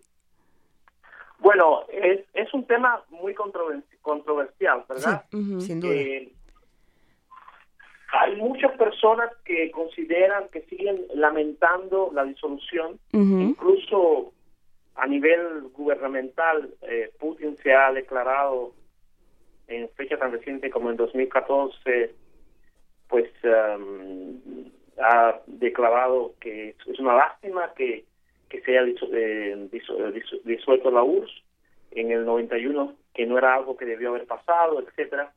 Y hay muchas personas que consideran, como yo, por ejemplo, que sí que, eh, si bien no era algo que debió haber pas- pasado de manera este, automática, sino que hubieron factores, muchos factores que conllevaron a ello, eh, el, el saldo yo diría que es positivo, teniendo en cuenta el, pues el país que, que había eh, amalgamado esa, ese gran imperio que, que, que fue la Unión Soviética, ¿verdad? Que era un heredero del imperio zarista, digamos, descontando Polonia descontando Finlandia, y descontando antes de la guerra las repúblicas del Báltico, que fueron incorporadas después. De modo que era un país eh, gigante, sigue siendo Rusia, la Federación Rusa sigue siendo un imperio, una suerte de imperio en sí misma, porque tiene muchas repúblicas todavía dentro de sí, y um, es el país mayor del mundo. Pero el, el balance económico, pues eh, la Rusia, la Unión Soviética garantizaba a sus ciudadanos un nivel mínimo de, de- de bienestar, de- pero las libertades eran siempre estaban constreñidas, de modo que era una dictadura, de modo que yo apostaría por decir que, que- el balance es positivo para mí. El balance es positivo. Ahora justamente se han dado estas reflexiones. Sale Gorbachev, por ejemplo, que fue un personaje fundamental para entender la historia de, de la Unión Soviética, de la última Unión Soviética, digamos, diciendo eso no fue leal, eso fue un golpe de Estado y eso no tendría que haber sucedido así. ¿Qué, qué se puede qué, qué se puede responder a esto? Bueno, eh, fue un golpe de Estado, eh, en cierto modo, eh, eh, eso es eh, concerniente a los sucesos del 91, de agosto del 91, eh, cuando mm, ocurrieron estos estos eh, eventos que dieron que terminaron en, diciembre, que terminaron con la disolución. Pero lo cierto es que el mismo Gorbachev en el 85 comienza la perestroika y comienza un proceso que, se, que terminó siendo irreversible, porque una vez la- la- el sistema soviético, el totalitarismo, eh, la, el- Rusia, la Unión Soviética era un estado totalitario, está en gran medida basado en la manipulación de la información en la osificación de, de la información, en el ocultamiento, en un control eh, muy férreo de la, de la de la prensa. Y todo eso fue Gorbachev quien lo desmanteló con la política de la glasnost. Lo mismo es, es verdad eh, re- referido a, lo económico. Eh, Rusia tenía un control férreo sobre, era el único Estado, era el único empleador, lo que daba enormes eh, posibilidades sobre los ciudadanos de control y tal. La perestroika, que significó una reforma económica y que permitió eh, la, apertura y la entrada de pequeños eh, negocios y que terminaron convirtiéndose en grandes negocios, etcétera, también significó un desmoronamiento, un desmontaje de ese monopolio estatal. De modo que, si bien es verdad que en 91 se dio un golpe de Estado, eh, hubo una intentona, etcétera, etcétera, para ese momento, estamos hablando ya que habían pasado muchos años, varios años, el, país, el país estaba en un curso que era imposible de, de revertir. Habían ya sentido el, el gusto de la libertad, el país había cambiado muchísimo, eh, se habían ventilado, había habido una recuperación de la memoria histórica, se estaban imprimiendo. Yo viví eso en Rusia, en primera, en, digamos, en primera eh, fila. Yo viví, en esos años estaba allí y eh, el impacto que tuvo la, la publicación de autores eh, eh, que habían sido censurados, la publicación, la- el, el impacto que tuvo la apertura de las fronteras, porque Rusia también era un país en el cual, del cual no se podía viajar libremente, de modo que también eso trajo un gusto a la libertad a las personas que era imposible ya revertir para ese entonces. Y sin embargo, eh, digamos, hablando de, de, de cómo se inserta la- las repúblicas que constituyeron la URSS y la misma Rusia dentro de un marco de, de, de estatal como lo entendemos, como se entiende en eso que podríamos llamar Occidente, que no es Occidente, ¿no? Em, digamos, eh, ha habido muchas muchas declaraciones de Putin, por ejemplo, diciendo es que es que la democracia como se entiende en Estados Unidos o en algunas otras en, en Europa o en otros sitios, en ciertas partes de Europa, eh, no, no, no cabe dentro de un sistema como el nuestro. Nosotros venimos de un lugar de, de líderes fuertes, de, que, es- que necesita un líder fuerte. ¿Cuál es el, cuál es el carácter de Rusia? ¿Es, es de veras tan distinto? Bueno, es, eso es una vieja polémica, digamos, si Ujú. la, digamos, el, el, la democracia, las instituciones democráticas y el mecanismo democrático como está establecido con votación, etcétera, con diálogo, eh, prensa libre tal, es algo aplicable a cualquier país. Realmente, eh, las democracias, incluso la democracia que existe en Japón, la democracia que existe, la mayor democracia del mundo que existe en, en la India, pues son variaciones, no son, tienen sus eh, variantes nacionales, diría yo. Hay, pri- hay principios que se mantienen y tal. En el caso de Rusia, eh, Rusia es un país con una gran tradición eh, de autocracia, una gran tradición de, de un poder fuerte. Eh, Rusia se considera que no vivió la ilustración.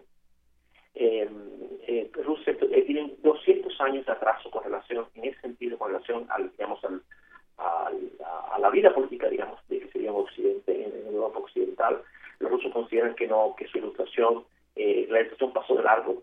Y eh, de modo que es cierto eh, que eh, Rusia tiene una tradición y una mm, historia que apunta a un poder más fuerte, a un líder, pero sin embargo eso no quita que Putin haya mm, revertido los um, los procesos democráticos que se, que se dieron en los años 90 y justo eh, a partir de la perestroika y que yo no creo que Rusia está eh, reñida, la, en la historia de Rusia, el, el carácter ruso, la, la cultura rusa está reñida con la democracia. Hay eh, pues apuntes históricos y eh, que digamos la Rusia pre-zarista, digamos no pre-zarista pero pre-imperio, eh, en una Rusia con, con mucho mayor participación democrática, existe toda una discusión sobre la Rusia en Novgorod, que es la ciudad en la cual había una Duma, eh, etcétera. De modo que eh, la Rusia ante la revolución, ante, ante, ante el 17, eh, tu- también la, eh, pues la, la, la nueva clase ascendente Rusia, la burguesía Rusia, pues exigió para sí varias Dumas, cuatro Dumas, Dumas es el parlamento ruso, que fueron disueltos también por el zar. De modo que ha habido siempre una tendencia, ha habido un balance, esta tendencia hacia la democracia, y siempre aparece un líder que, pues, como en el caso de Lenin o Stalin, etcétera, que dice, bueno, no hace falta, este es un país gigante, tenemos otras condiciones históricas, otras condiciones geográficas, etcétera. Yo creo que, que eso, eso es discutible y, sin embargo, el Putin trajo una estabilidad eh, a Rusia. Pues, la Rusia en los 90 estaba pues muy eh, afectada por, por rencillas, por la mafia, había todo un descontrol que en ese sentido los rusos, los ciudadanos rusos le agradecieron a Putin, digamos, y le agradecen el hecho de que haya traído una estabilidad política al país. digo. Claro, trae estabilidad, pero también con ello un, régimen mucho más fu- fuerte, ¿no? De, de aquel que se había vivido en la democracia. Y me llama la atención eh, esto que, que dices de que eh, no vivió la ilustración. ¿Qué pasa entonces con regímenes como el de Pedro y Catalina la Grande? Pedro el Grande y Catalina la Grande. Bueno, ah, la- la- eh, son, es una ilustración desde arriba. ¿no?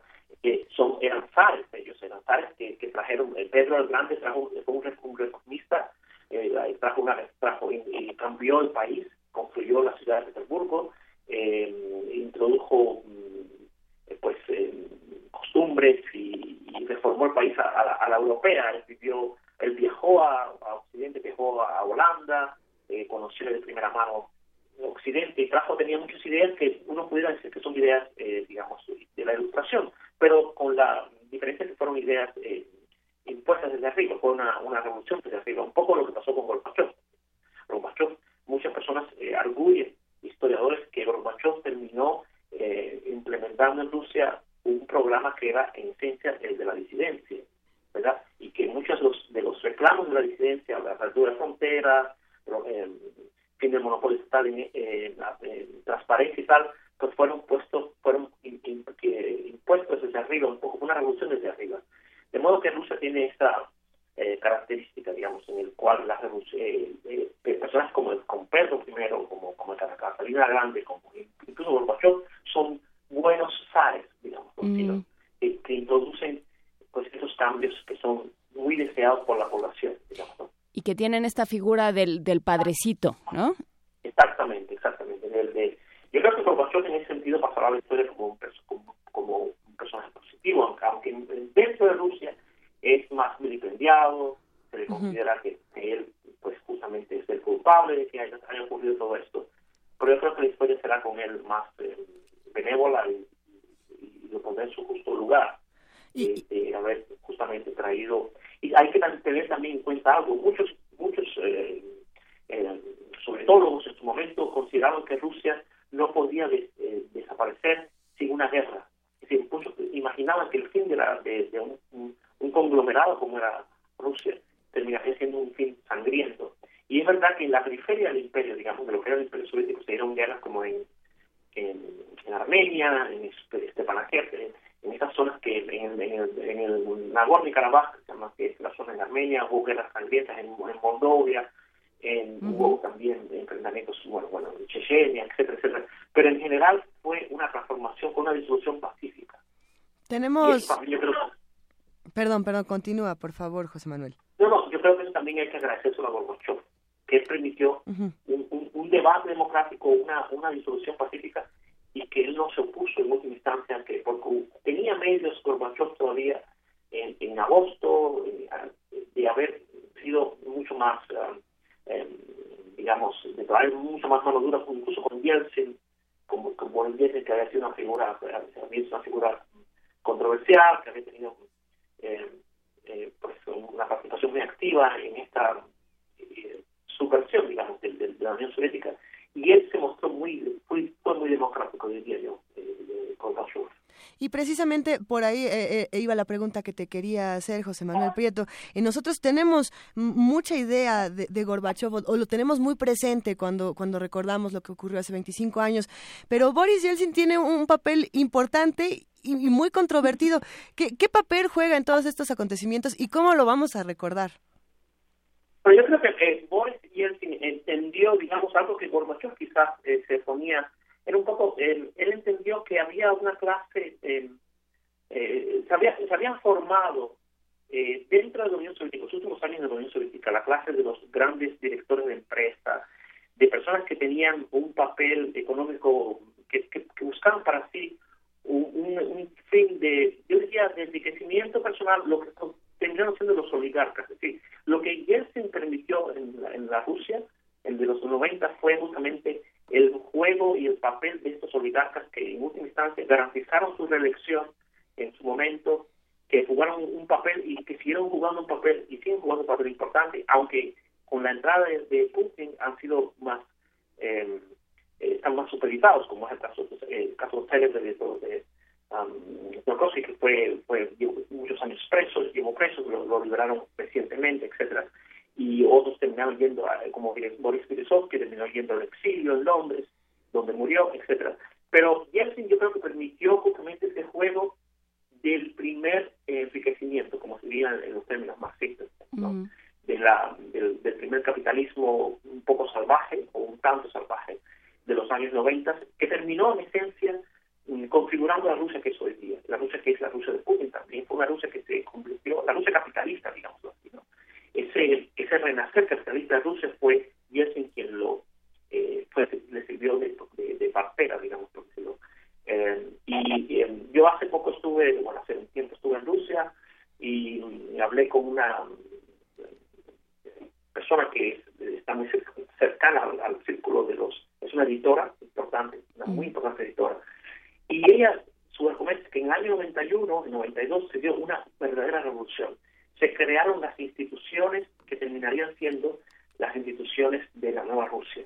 Las nuevas editoriales, el, el, Parlamento, instituciones de toda índole, instituciones económicas y tal. De modo que se dio una revolución eh, de una manera incruenta, pero eso fue eh, en los años fue el presidente. Yo creo que eso sería, eh, digamos, su, su gran aporte, digamos, a la historia de Rusia, haber sido el presidente en la época en que Rusia eh, volvió al, a la mecánica capitalista, digamos, al sistema capitalista tenemos eh, algunas preguntas que nos han lanzado las radioescuchas y otras que nos hemos encontrado en este ejercicio de redes sociales. Eh, muchos analistas occidentales, por supuesto, que han hecho eh, diferentes análisis y dicen, bueno, lo que pasa es que Putin está buscando reconstruir la Unión Soviética. Es algo que se ha dicho desde hace muchos años y, y que no nos queda claro qué tan cierta es esta afirmación ni de, ni de dónde se saca toda esta es, información. Es, eso es una parte interesante. O sea, Rusia, por supuesto, eh, está muy, muy presente en la discusión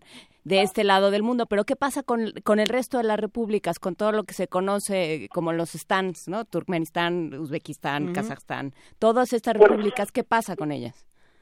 Yo creo que cuando se habla de esta intención de Putin, yo creo que es una, eh, una exageración. Yo creo que eh, él no estaría en contra, digamos, en que eh, las repúblicas eslavas eh, quedasen, digamos, como Ucrania, Bielorrusia, ¿verdad? pues hubiese una suerte de, de, mayor unidad. No creo que sea posible hoy día restablecer la Unión Soviética en su, en su, en su anterior forma, en sus anteriores fronteras. mucho más que hay repúblicas, todas las repúblicas que mencionas, muchas de ellas han ganado un perfil muy eh, personal, uh -huh. eh, tienen una presencia, han tenido un, un, una deriva en, en, su independencia que las hace virtualmente imposibles, por supuesto, regresar bajo la égida de Moscú. Hablando de, de, países como Kazajstán, Uzbekistán, que ya de por sí eran repúblicas con una personalidad muy marcada. Y con recursos naturales propios, que eso también las hace, la, también las hace afirmar su independencia. Tiene, exactamente, Uzbekistán tiene muchísimo petróleo, etcétera. Eh, eh, también han jugado un papel importante, por ejemplo, eh, Kirguistán en la guerra con de los de, con Afganistán. muchos de esos países han, incluso Uzbekistán han servido, han jugado un papel militar, incluso en, de apoyo a, a, los Estados Unidos.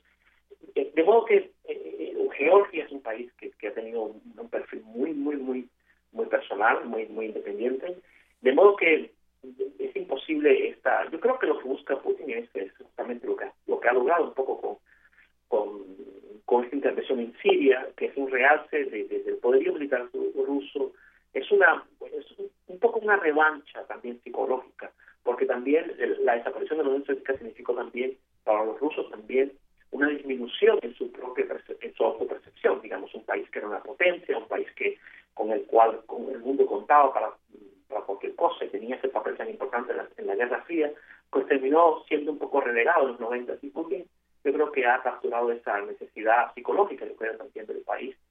Y también existe, por supuesto, esta de, de engrandecimiento, yo creo, ¿no? Él se ve a sí mismo como una persona que pues ha recuperado, recuperó, bueno, eh, ocupó eh, Crimea, y etcétera. De modo que, pero francamente no creo que eso sea posible y no creo en realidad que eso sea su objetivo, eh, digamos, en, desde el punto de vista de, una real, de la, la política real.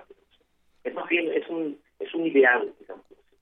Ese es mi punto de vista, lo que yo considero. Nos mandan un comentario interesante, José Manuel Prieto, eh, que, que, te comparto precisamente pensando en cómo desde, desde los Estados Unidos, desde, desde otras partes del mundo, se ha visto a Rusia como el gran villano, ¿no? y, y, sobre todo en los últimos 30 años, pensando en las manifestaciones cinematográficas. Y la pregunta que nos hacen es, eh, ¿en qué momento y cómo tendríamos eh, que hacerle para dejar de ver a Rusia como el gran villano del mundo?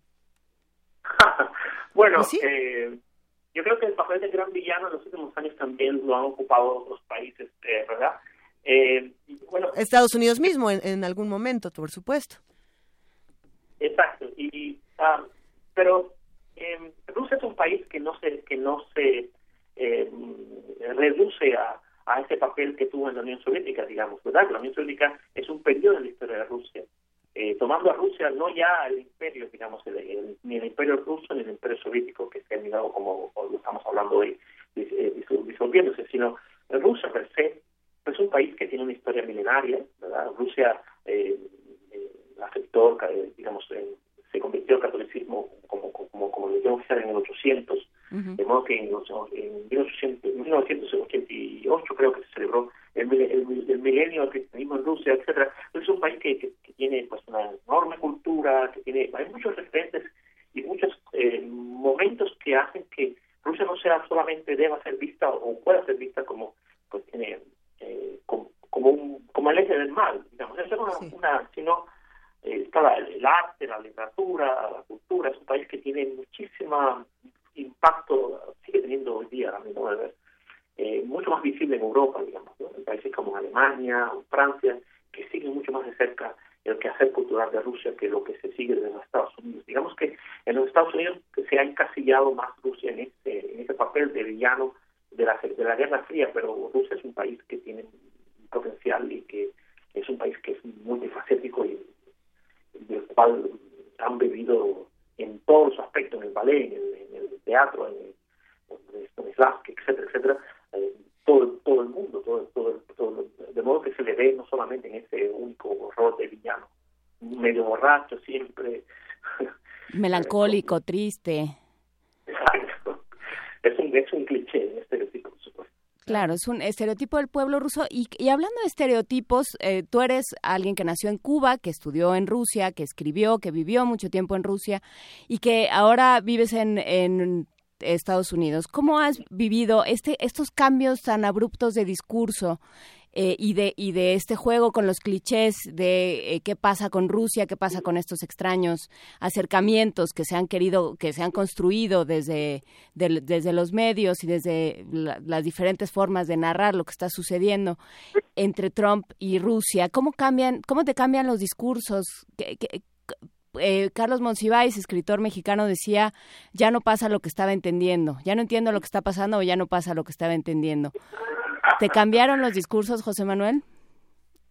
Bueno, en cierto modo es muy es muy interesante lo que está ocurriendo hoy día, digamos, ¿verdad? Uh -huh. Este esta afinidad que sienten entre sí eh, Trump y Putin, eh, ¿verdad? Son personajes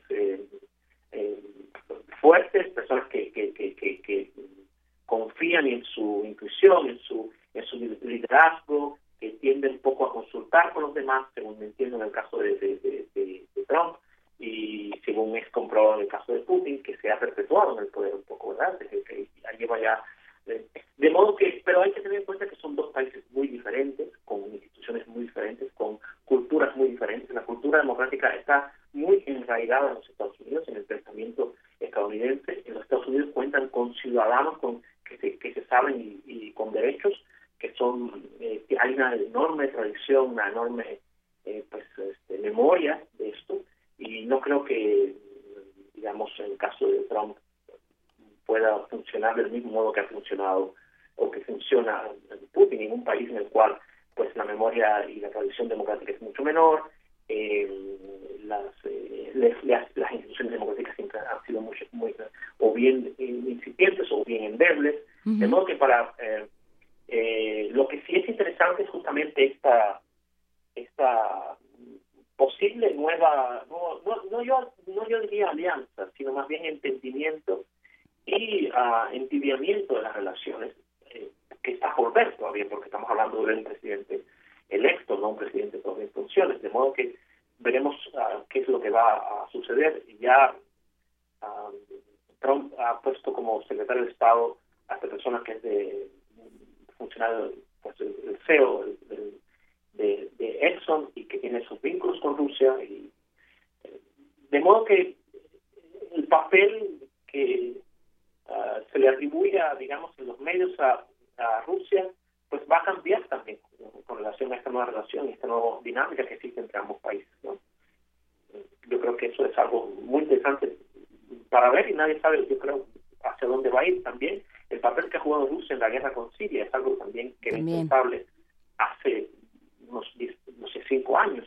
Rusia ha ganado un protagonismo y ha mostrado un poderío militar, ha cambiado, cambió la, la guerra, es criticable sus métodos, han sido muy, ah, este, yo diría, crueles por momento y Ujú. también con, con total, tú sabes, es un país que, que es evidente que no se atienen a una a una prensa que los pueda criticar, a una opinión pública que los ponga en la picota, etcétera, de modo que hace eh, pero pero pero aparte de todas estas consideraciones el- la jugada de Putin desde el punto de vista digamos geopolítico pues ha sido una jugada bastante atrevida y que ha estado dando está por lo pronto dando resultados eh, para él y para Rusia que bastante pues positivos en el sentido de que han retomado este protagonismo que ellos eh, percibían o percibieron que habían dejado de tener digamos ¿no? Sí, claro, Rusia vuelve y, y, y buena parte de, de lo que era la Unión Soviética vuelve a tener este papel protagónico, este papel imperial de alguna forma, ¿no? Eh, en, el, en el mundo. exactamente exactamente Pues muchísimas... que- Ah, adelante. No, no, de modo que hay que ver que, cómo se van a desarrollar los acontecimientos. Eh. Yo creo que eh, 25 años eh, es un, un corto, es un periodo largo en la vida de una persona, pero es un periodo corto en la vida de un país. Eh, eh, las tendencias que se están dando dentro de Rusia eh, de desarrollo, pues eh, Rusia está viviendo hoy, hoy día un- una situación complicada. La última vez que yo estuve en Rusia el dólar estaba como a no sé, como a 30, hoy está como a 60. De modo que eh, los, eh, el, estado de ánimo no es el más, eh, no es el mejor, digamos, ¿no? La gente se siente, pues, es atribulada, eh, las- los jóvenes quieren otra vez emigrar, y esa, esa, esa, ese bienestar que se creó, que durante un, un momento vivió Rusia bajo Putin con, por, por los altos precios del petróleo, pues ha se ha desvanecido, digamos, ¿no? Y Moscú es una ciudad que cuando uno viaja hoy día y la ve, impresiona por, por todos los, pues, eh, los grandes centros comerciales y la enorme cantidad, el despliegue de un, de un lujo impensable bajo la Unión Soviética, ¿verdad? Y de unos estándares de vida que si bien no es de toda la población, y ahí están presentes y es algo que, que impacta, francamente, y, también en San Petersburgo, es una ciudad, eh, la avenida Nevsky, tú caminas por la avenida Nevsky y te das cuenta que pues, cambiado- algo pasó de, de una profunda transformación, ¿verdad? Eh, pero bueno, eso muchos consideran que es cosmético, muchos consideran que solamente eh, eh, atañe a, a las capitales, pero en realidad la transformación ha sido profunda en todo el país. Eh, el, el- el- balance, aparte, más allá de la nostalgia, ¿verdad? de los viejos, de las personas que se sentían, que se sienten inseguros, que no, no les alcanzan hasta el fin del mes, etcétera, que eso es, es- cierto. Eh, pero más allá de eso, el país cambió totalmente, es un nuevo país, un país eh, que más y más remeda a un país occidental, que no es, no es así cuando, por ejemplo, yo llegué, era un, un universo, eh, ah, ¿cómo se dice? alterno, ¿verdad? En los años 80, era un, era otro país, era otro, otro una, una, una autarquía, en esencia, un país que vivía un poco aislado de los otros, que se- se- de modo que eh, yo creo que el balance, volviendo a, lo que hablabas al comienzo, el balance, yo daría un balance positivo. ¿no? Se percibe en las, en las películas, se percibe, y, y- y los jóvenes ya no tienen esa nostalgia, porque estamos hablando que pasaron 25 años, las personas que nacieron en el, en el 91 pues ya tienen 25 años, ¿verdad? Y las personas que nacieron en los 80, digamos, digamos que hay una gran parte de la población que ya ni se acuerda de la Unión Soviética, que eh, esa es la vida que les ha tocado vivir y, y viven, es verdad que querrían quizás otro presidente y pues esperemos que en algún momento alguien pues este, sustituya a Putin, digamos, ¿no? o ellos elijan a alguien más, pero el balance desde mi punto de vista, mucho más si uno lo contrasta, por ejemplo, en el caso de Cuba. Claro. Teniendo en cuenta, por ejemplo, yo, eh, Cuba es un país que se ha detenido en el tiempo, ¿verdad? Y a, a pesar de todos los, de, de todos los ah, ah, problemas que ha tenido la Unión Soviética, bueno, la Unión Soviética no, Rusia, después de la desaparición de la Unión Soviética, yo creo que sería preferible al, al estado de, de parálisis y de, de, de vida congelada que se vive, a pesar de los pequeños cambios de la vida de Raúl, etcétera, ¿no?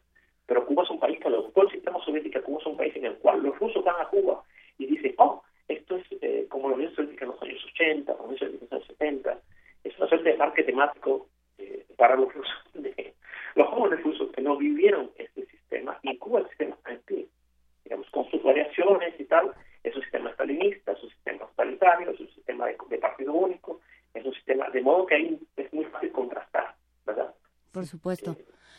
Pues eh, no- nos quedamos con la reflexión sobre Cuba para, para otro momento. Seguiremos platicando contigo, José Manuel Prieto, profesor de la Universidad Seton Hall, escritor, ensayista, autor de la Enciclopedia de una vida en Rusia, de Livadia y de eh, 20 días en Moscú y un montón de libros más. Muchísimas gracias por platicar con nosotros esta mañana. Muchas gracias a ti, eh, Marinette, gracias a ti, Luisa, y nada, yo encantado como siempre. Muchísimas gracias. Muchísimas gracias.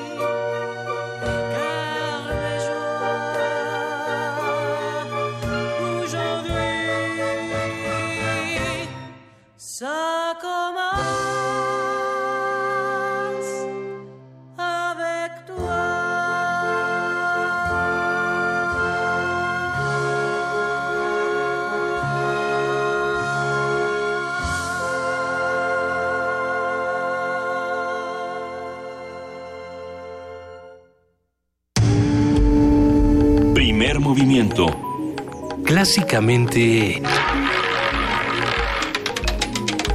Incluyente. 8.51 de la mañana nos pregunta Claudia Guerrero en, en Twitter si es Edith Piaf la que cantan, ¿no? Que- Y que suena très bien, sí, sí suena très bien. Pero es así, el disco así de Pedro Cominic. ¿Quién estuvo esta mañana? Quien estuvo esta Movimiento? con todo y sus bocos. Con todos sus bocos y su fenomenal voz. Vámonos todos juntos el próximo jueves al concierto de Pedro Cominic. De hecho, estuvimos dando pases dobles que, si no me equivoco, ya se terminaron, pero vamos a seguir invitándolos a que todos juntos nos vayamos a disfrutar del cabaret, así como nos vayamos a disfrutar a otro tipo de manifestaciones artísticas. La industria del cine, por ejemplo, eh, está atravesando un momento muy complicado. Eh, lo interesante es ver cómo guionistas, directores, actores, diferentes personajes de la industria cinematográfica se han reunido para discutirlo. Queridísima Guadalupe Ferrer, directora de la Dirección General de Actividades Cinematográficas y Filmoteca, ¿estás ahí? Sí, aquí estoy, Luisa, pensando que qué maravilla poder decir no me arrepiento de nada, ¿verdad? Me da igual el pasado, empiezo de nuevo. Sí, sí, sí, está bueno. Es buena, buena filosofía. no, pues sí, sí, nada más que antes de entrar a ese tema, déjame decirte, eh, de- Luisa, Juana, que estamos de plácemes muy contentos de que el maestro Aurelio de los Reyes haya recibido el Premio Nacional en Artes en la categoría de historia, de filosofía, porque él eh, ha sido una pieza muy importante para la Filmoteca de la UNAM, ha sido un hombre generoso, ha dedicado mucho tiempo a estar con nosotros identificando el contenido de nuestras imágenes de los fondos de la revolución.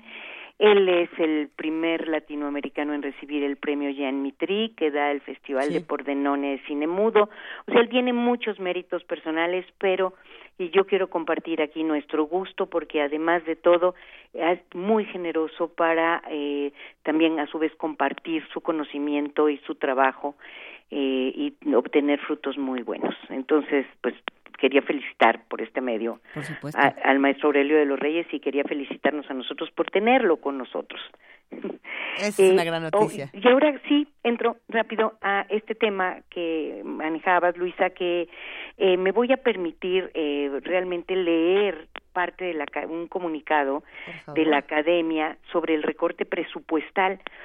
Eh, que este comunicado lo, lo concibe como un atentado a la diversidad y pluralidad de los contenidos y las voces del cine, porque me parece muy importante eh, que la gente sí se esté enterando. Yo voy a hablar del cine, pero esto está pasando en los distintos campos de la cultura.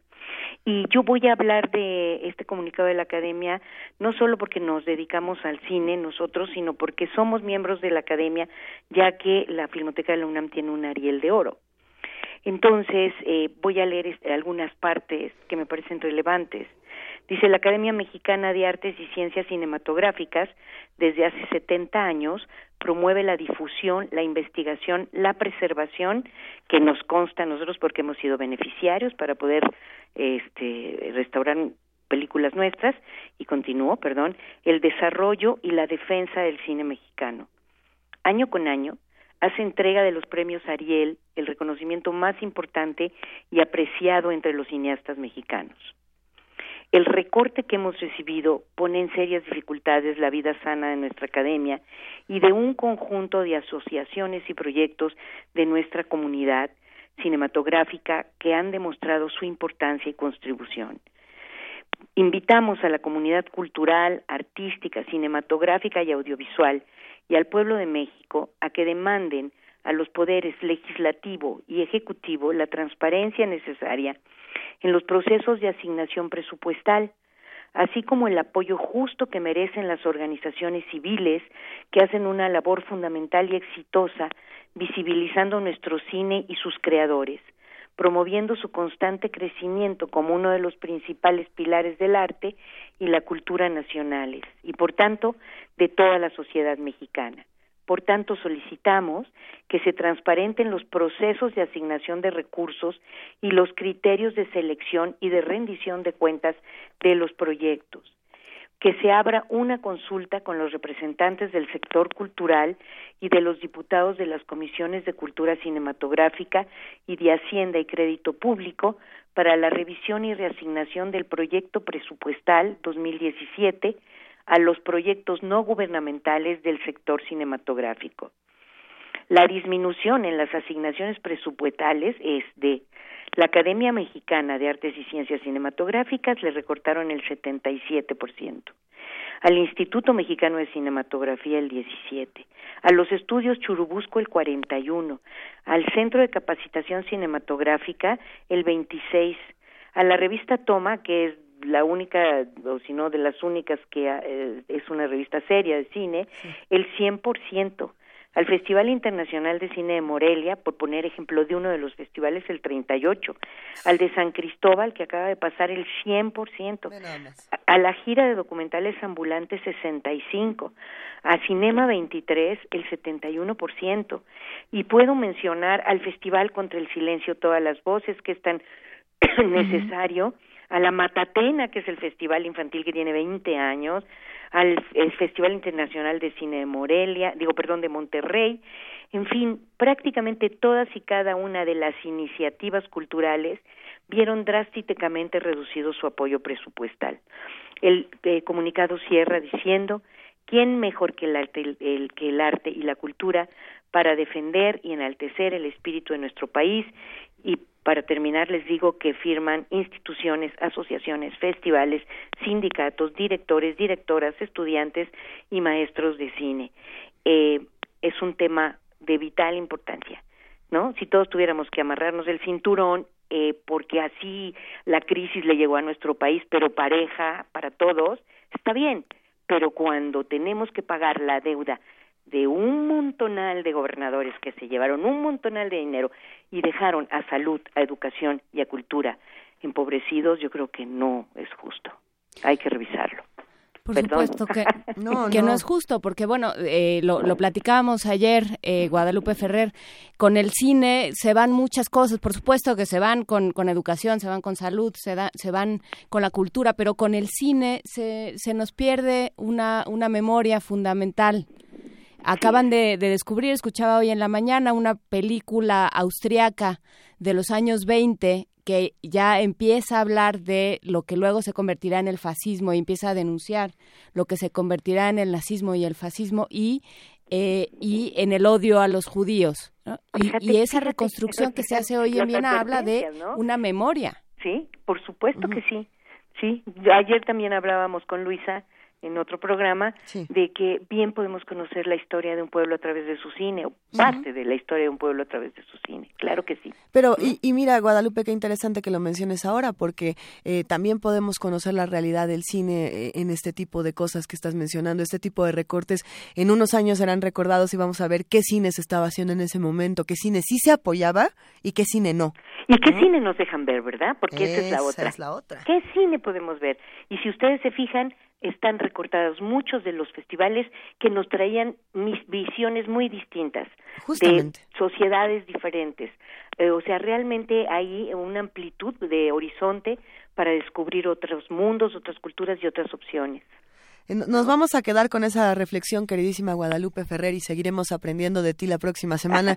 es un tema que no, que no vamos a soltar porque vamos a ver qué está pasando con, con el arte y estos presupuestos. Bien, bien, me da gusto oírla siempre. Gracias, ¿Eh? Guadalupe. Muchas gracias, Saludos, Guadalupe. gusto oírte. Bye.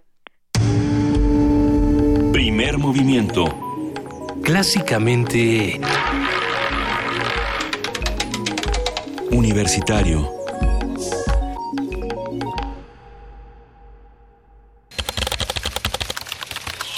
Corte informativo. La UNAM.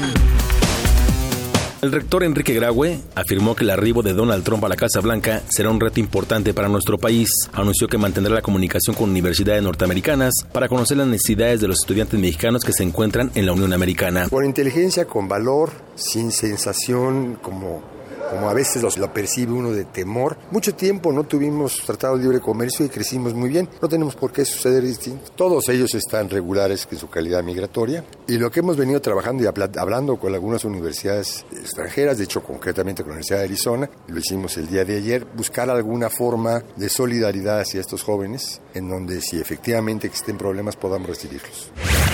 El Consejo Universitario aprobó el presupuesto de la UNAM para 2017, que asciende a 40.929.422.558 pesos. En términos reales, representa un incremento de 0.6% más un aumento adicional de 0.3%, derivado de la austeridad de la gestión administrativa. Habla el doctor Enrique Graue. Podremos seguir manteniendo los, ya los programas que ya tenemos. No habrá disminución, por supuesto, en becas. Se pudieron incrementar algunos programas que tenemos en términos de estímulos. Seguiremos consolidando lo que tenemos en infraestructura, mejorando parte de ella. El máximo órgano colegiado del UNAM también aprobó la transformación del Programa Universitario de Estudios de Género en Centro de Investigación y Estudios de Género que impulsará el conocimiento teórico y aplicado en este ámbito desde un enfoque interdisciplinario. Es el consejero universitario Javier de la Fuente. Después de analizar la propuesta de transformación del Programa Universitario de Estudios de Género en Centro de Investigaciones y Estudios de Género, la Comisión acordó emitir una opinión favorable a dicha propuesta. Esta transformación permitirá impulsar y producir conocimiento teórico y aplicado de alto nivel académico en el campo de los estudios de género, desde un enfoque interdisciplinario para poder contribuir con propuestas que respondan a desafíos nacionales y globales. Además, el Consejo Universitario nombró profesor emérito a Carlos Tello Macías por su destacada labor docente durante más de 30 años y su notable actividad como investigador en el ámbito de la economía. Nacional. La delegación de las embajadas de los Estados miembros de la Unión Europea en México condenaron el asesinato del periodista Jesús Adrián Rodríguez ejecutado el pasado 10 de diciembre en Chihuahua. El Ejército Zapatista de Liberación Nacional informó que 82 científicos de 11 países asistirán al encuentro de los zapatistas y las conciencias por la humanidad a celebrarse en San Cristóbal de las Casas del 25 de diciembre al 4 de enero. El Senado de la República aprobó reformas a la Ley Federal de Armas de Fuego y Explosivos y al Código de Procedimientos Penales para endurecer las sanciones penales por la aportación ilegal de armas. Economía y finanzas. El Banco de México aumentó la tasa de interés interbancaria en 50 puntos base. Este es el quinto incremento que el Banco Central realiza durante el año. Con esto, el indicador alcanzó su nivel más alto de los últimos siete años. El sistema de administración tributaria estimó que la recaudación durante el próximo año aumentará un 16.6% para pasar de 2 billones 400 mil millones a 2 billones 800 mil pesos. Internacional. El presidente de Siria, Bashar al-Assad, aseguró que la expulsión de los rebeldes armados de la ciudad de Alepo es un hecho histórico luego de cinco años de conflicto en su país. La evacuación masiva de la ciudad de Alepo se suspendió debido a algunos enfrentamientos. La ONU alertó que 50.000 personas siguen atrapadas en la ciudad.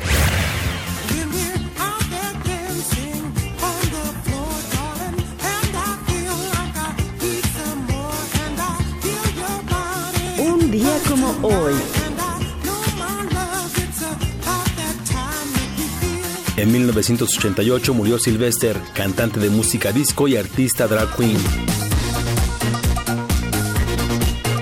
Fue conocido por cantar en falsete You Make Me Feel, Dance y Do You Wanna Funk. Son algunas de sus canciones más reconocidas.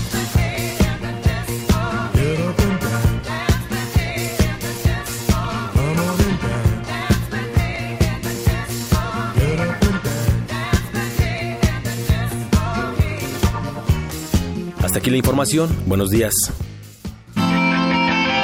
Radio UNAM. Clásicamente informativa. Primer movimiento, un espacio de reflexión y análisis. Escucha a Luisa Iglesias, Benito Taibo y Juana Inés de esa. De siete a diez, muy tempranito, siempre en Radio UNAM.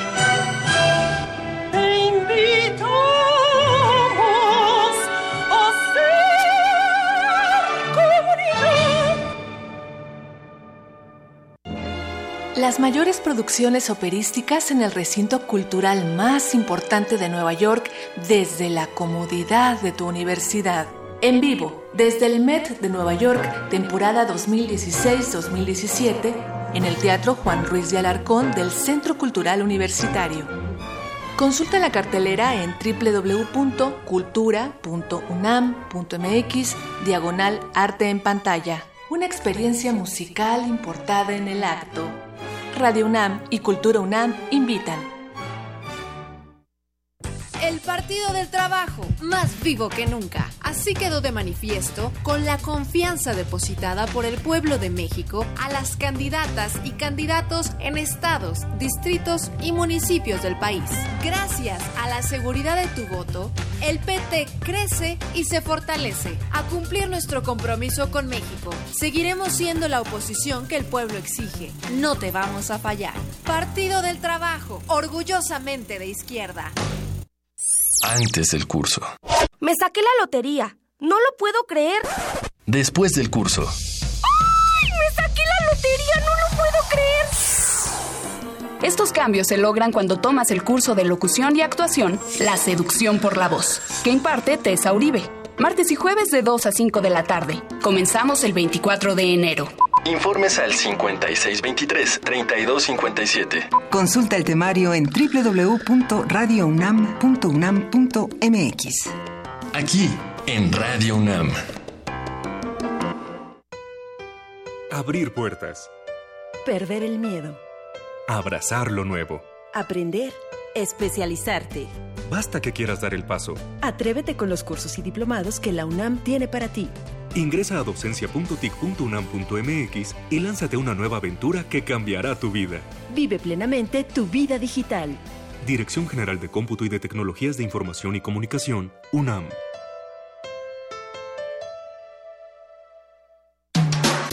Búscanos en redes sociales, en Facebook como Primer Movimiento UNAM y en Twitter como P Movimiento o escríbenos un correo a primermovimientounam@gmail.com. Hagamos comunidad. Son las 9 de la mañana con 8 minutos. Estamos arrancando la tercera hora de primer movimiento y le mandamos un saludo a todos los que están haciendo comunidad con nosotros a través de arroba P Movimiento, diagonal, primer movimiento UNAM y el teléfono 55 36 43 39. No, Andrea González, queridísima Andrea González, por supuesto que les hacemos caso. Un gran abrazo para ti, otro para Ike Tecuani, para, eh, para, a ver, Chapulinzote que dice que le gustó mucho la redacción, para toda la pandilla que ha escrito, pues, pues le gustó, pues le está gustando el programa. Alfonso de Alba Arcos que nos dice, yo tampoco me arrepiento de nada y nunca me arrepentiré. Eso, eso nos gusta. Nos gusta que nos comenten y por supuesto que hacemos caso a cada uno de los comentarios, nos los llevamos para, para mejorar y también para, para crecer, como de que no. Por supuesto, y por lo pronto nos, nos llevamos a una nota también, nos llevamos a nosotros mismos a una nota. A ver, llévame contigo, Juana Inés. Trájeme a mí conmigo, como ¿Trájeme? dice. Trájeme a mí conmigo, como dice el poema. Eh, Galaxia Oscura. La ¿Qué es reciente visualización de la galaxia oscura Virgo, Virgo 1, por parte de científicos japoneses, puede ayudar a afinar los modelos matemáticos y físicos de nuestro universo. Una experta un experto de la UNAM explica de qué manera, de qué manera. A ver, a ver, ¿de qué manera? Es una redacción, hablando de redacción, es un poco raro. Pero bueno, vamos a ver qué es lo que pasa con esta galaxia oscura Virgo 1 con nuestra compañera Cristina Godínez. Vamos a escucharlo.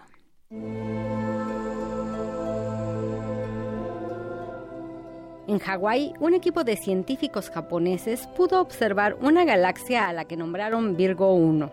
Lo anterior se logró mediante el uso del telescopio Subaru y la herramienta Hyper Supreme Cam. Sobre este hallazgo habla el doctor Alejandro Fara, investigador del Instituto de Astronomía de la UNAM. Hay varias decenas de galaxias pequeñas que están orbitando a nuestro alrededor. Hay gente que las llama oscuras y hay quienes dicen que son alrededor de 50.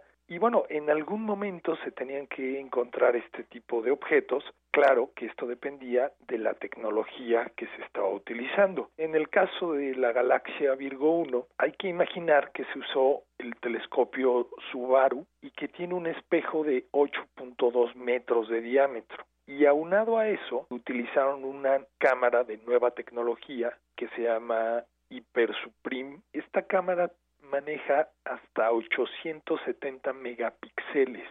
Si todo esto lo conjuntamos con una temperatura de operación de menos 100 grados centígrados, es enfriada para que sea más eficiente, esta galaxia pues se pudo descubrir.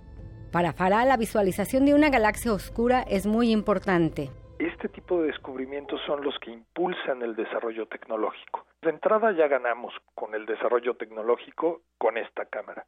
Sin embargo, también hay mucha física que se está tratando de entender y de resolver atrás de lo que es la luz que nos llega de las estrellas y con esta información se pueden ir afinando los modelos matemáticos y físicos que conocemos sobre nuestro universo para entender la física, las leyes de la física que nos gobiernan pues aquí en la Tierra. Las ganancias o la importancia de este tipo de descubrimientos se van a ver a futuro, pero definitivamente el sentido es enriquecer nuestro conocimiento para que podamos entender nuestro universo. Gracias al avistamiento de la galaxia Virgo 1, se avanzará en el conocimiento de la materia oscura, su papel en la formación y la evolución de las galaxias. Para Radio UNAM, Cristina Godínez.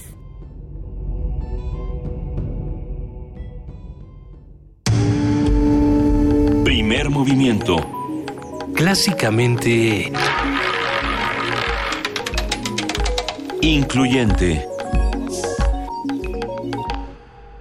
Oye, y hablando de, de, a dónde me vas a llevar, querida Juana Inés, ¿a dónde me vas a llevar? Ya respondió Claudia Guerrero que era, era Sor Juana la que dice, pensé que huía de mí misma, pero miserable de mí, trájeme a mí conmigo. Sí, efectivamente lo dice Sor Juana. Te has ganado nuestro reconocimiento infinito, Claudia y un gran abrazo. y un gran abrazo. No? Eh, y para otros, para, también se pueden ganar cinco, tres pases dobles para ir a ver a la OFUNAM este domingo 18. Aquí el truco es que tienen que recogerlos hoy antes de las antes de las 3 de la tarde. De las 3 de la tarde con Maripaz Gener en producción. Si pueden hacerlo. Para este domingo a las 12 del día en la sala Nezahualcóyotl es este programa que nos decía Dichitlali Morales que este que incluye la novena de Beethoven y a eh, a Enrico Chapela, la Eso, lunática de Enrico Chapela. Entonces, si quieren ir y pueden venir aquí a Adolfo Prieto 133 por los boletos antes de las 3 de la tarde, tenemos tres pases dobles. Llamen por teléfono 55 36 43 39, 55 36 43 39. Ya está Alejandro Maza contestando los teléfonos y el queridísimo Miguel, Miguel. también. Oye, que es nos digan cuál es su mera mera de Beethoven, ¿no? ¿Cuál es la, la- la que les llega más a su fibra o- especial? Que venga por ellas, porque francamente... Vengan por ellos antes de las 3 de la tarde. Tenemos todavía más que discutir el día de hoy y además tenemos un poema muy especial, así que poesía necesaria. Primer movimiento. Clásicamente... Universitario.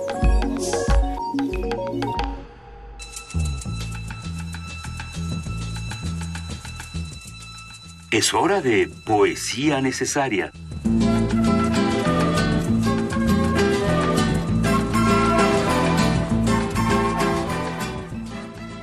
Momento de poesía necesaria, querida Juana Inés. Pues momento de poesía necesaria, nos decías de un poeta que a ti te gusta mucho y de un poema en particular que para ti que está cercano a tu corazón. Pues sí, eh, hablando precisamente de estos héroes que se nos van en los últimos días, así como se fue Guillermo Samperio, también eh, falleció Luis Alberto Arellano y, y para muchos ha sido un gran maestro, un gran poeta y una voz muy joven y muy interesante. El poema Efecto Nocturno de Luis Alberto Arellano me encanta, lo, lo vamos a compartir en nuestras redes sociales, espero lo disfruten tanto como me ha tocado a mí disfrutarlo, porque es muy juguetón, pero a la vez eh, tiene, tiene mucho poder. Ahí les va el efecto nocturno. No mire a sus espaldas, no hay nadie. No camine a sus espaldas, no hay nadie.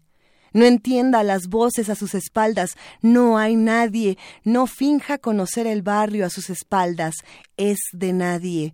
No mire de frente a los hombres a sus espaldas, se llaman nadie. No esconda sus plumas en el puño cerrado a sus espaldas, el muro es de nadie. No escriba su nombre completo a sus espaldas, es lectura de nadie. No escuche consejos de viajeros a sus espaldas, es tierra de nadie. No pague con billetes en público a sus espaldas, nada es el valor de nadie. No vaya a lugares públicos a sus espaldas, es el festejo de nadie. No se quede en, sa- en casa solo a sus espaldas, lo visitará nadie. No encienda aparatos electrónicos durante el despegue a sus espaldas, el vuelo lo pilota nadie. No recline su asiento antes de que se encienda la luz roja a sus espaldas, caemos por culpa de nadie. No registre su teléfono a sus espaldas, es trabajo de nadie. No espera detrás de la puerta a sus espaldas, la escucha es para favorecer a nadie. No invente esto en casa a sus espaldas, usted vive en casa de nadie. No cuando le pidan sus objetos de valor a sus espaldas, todo pertenece a nadie. No exponga a sus hijos al fuego a sus espaldas, la materia porosa es como nadie. No se deje al alcance de los niños a sus espaldas, la precaución, el objeto de estudio es de nadie. No contesté el teléfono a cualquiera a sus espaldas, su posición en el mapa es el saber de nadie. No camine por calles sin iluminación a sus espaldas, la oscuridad es premisa de nadie. No finja saber la respuesta a sus espaldas, la pregunta la formula nadie. No negocie con terroristas a sus espaldas, no tiene permiso de nadie. Primer movimiento. Clásicamente... Incluyente. La mesa del día. La palabra generación proviene del latín generatio, generate, que significa engendrar, concebir o producir, y el sufijo sion de acción y efecto, que posee diversos significados. En términos de familia, el término generación se refiere a una serie de personas nacidas en un origen gradual o sucesivo, por ejemplo, los padres, abuelos, tatarabuelos. También se atribuye al conjunto de personas que comparten una época en común, es decir, que nacieron en el mismo año en un orden cronológico con semejantes vivencias históricas o que comparten una cultura o una creencia. Las generaciones están delimitadas por rango de edad, sus gustos, virtudes e ideales colectivos. En la actualidad, en todo el mundo, todos los aspectos socioculturales parecen estar cronológicamente divididos. Algunos dividen a las generaciones como la GI, la, la GI Generation, nacidos entre 1901 y 1926, los Silents eh, de 1972, ¿no? de 1900 no sé qué, a 1945, los baby boomers de 1946 a 1964, la, la generación X de 1965 a 1980, los millennials de 1981 al 2000 y los boomlets que nacieron después del 2001. Pero ¿cuál es la clasificación adecuada? Porque también podemos hablar de los contemporáneos, del 27, del 98. Hay, hay diferentes formas de entender eh, la idea de generación. ¿Para qué sirve categorizar a las generaciones? Platicaremos de esto, platicaremos de lo que se entiende sociológicamente por una generación, para qué nos sirve, a quién, lo, quién las inventa. Eh, se llaman a sí mismas o se o alguien más las nombra. Eh, hablaremos de ello con eh, con el doctor Armando Bartra, sociólogo, escritor, profesor, investigador de la UAM Xochimilco y colaborador frecuente de este espacio y a quien le damos un enorme abrazo y la bienvenida. Buenos días, doctor Armando Bartra. Muy buenos días, Julia, Juana Inés. Y iba a decir Benito, pero creo que ya tiene otra función, otra responsabilidad. Felicidades para Benito. No sé si es una un, un triunfo o una desgracia, pero en todo caso me temo que ya no estaremos con él ahí.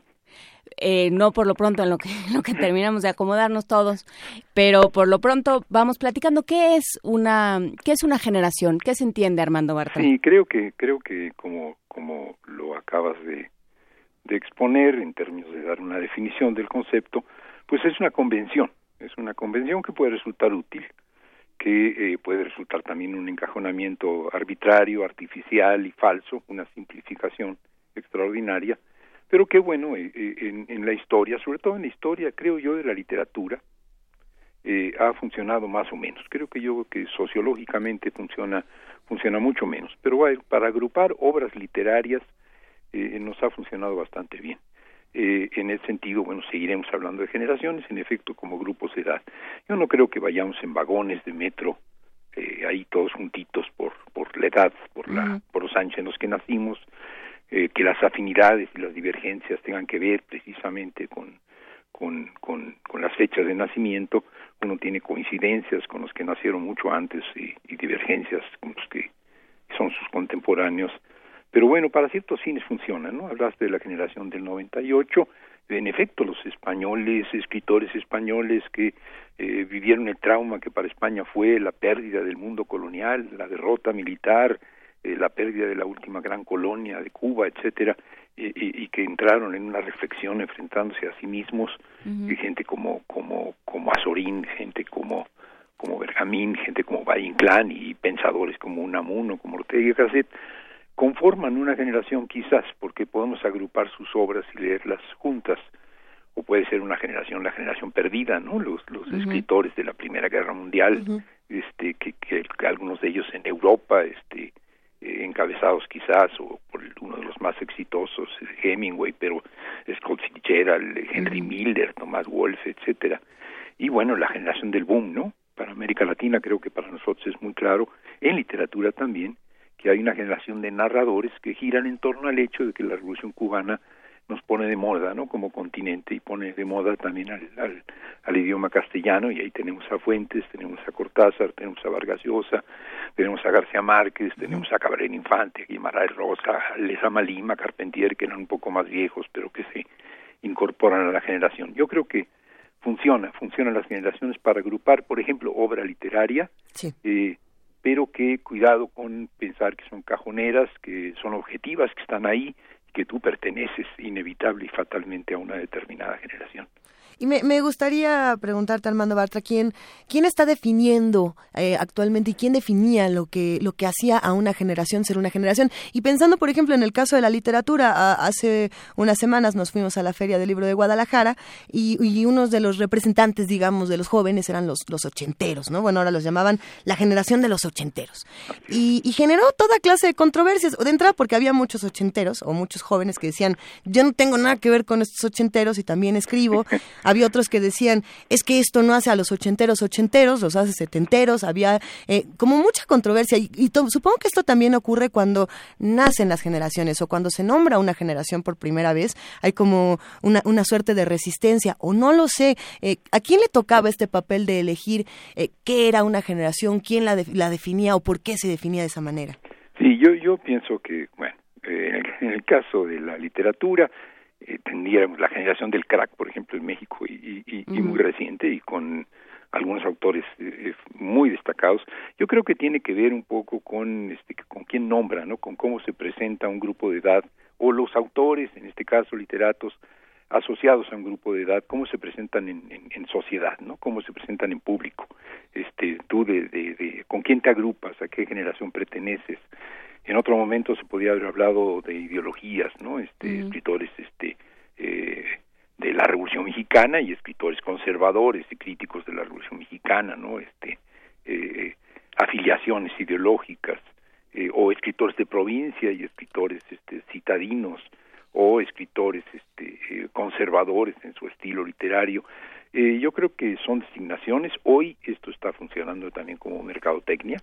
Uh -huh. Es evidente que nadie que produzca obras, obras eh, artísticas o obras de cualquier otra clase, pero que, que, que, estén en el mercado, en este caso en el mercado de libros, este, yo también estuve por ahí en Guadalajara, es uh -huh. impresionante ese mercado, ¿no? Sí, es, un, claro. es, un, es, un, es una verdadera congregación masiva de todo tipo de hay que hay que mantener a los niños y a los jóvenes alejados de la lectura porque si no este va a ser imposible concentrarse en un libro de ahora en adelante. No es una broma.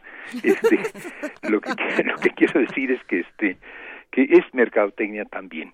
Eh, entonces hay que tomarlo con una pizca de sal. Yo creo que que bueno los sociólogos eventualmente designan agrupan porque porque ese es su trabajo de la clasificatoria.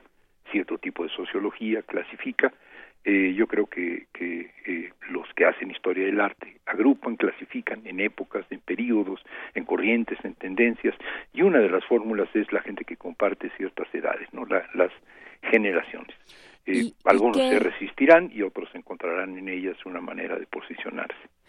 Y, y, también creo que, que, comparten ciertos ciertos sucesos, ciertos eh, fenómenos históricos. Eh. Pensando, ahora que hablábamos de los 25 años de, de, la disolución de la URSS, no, no es posible, no, nos decía José Manuel Prieto, con quien hablamos, bueno, ya hay, la generación que nació después de eso ya, ya tiene 25 años, ya no se acuerda. Ya hay una enorme cantidad de gente que no se acuerda y para quien eso tiene una significación completamente distinta. Y sin embargo, quienes vivieron ese proceso, pues se sienten modificados por el contexto. Claro, claro. Su trabajo, su forma de pensar, su forma de entenderse en el mundo estará eh, marcada de alguna forma por ese proceso. Sí, yo, yo ahí creo que sí, creo que funciona mucho más.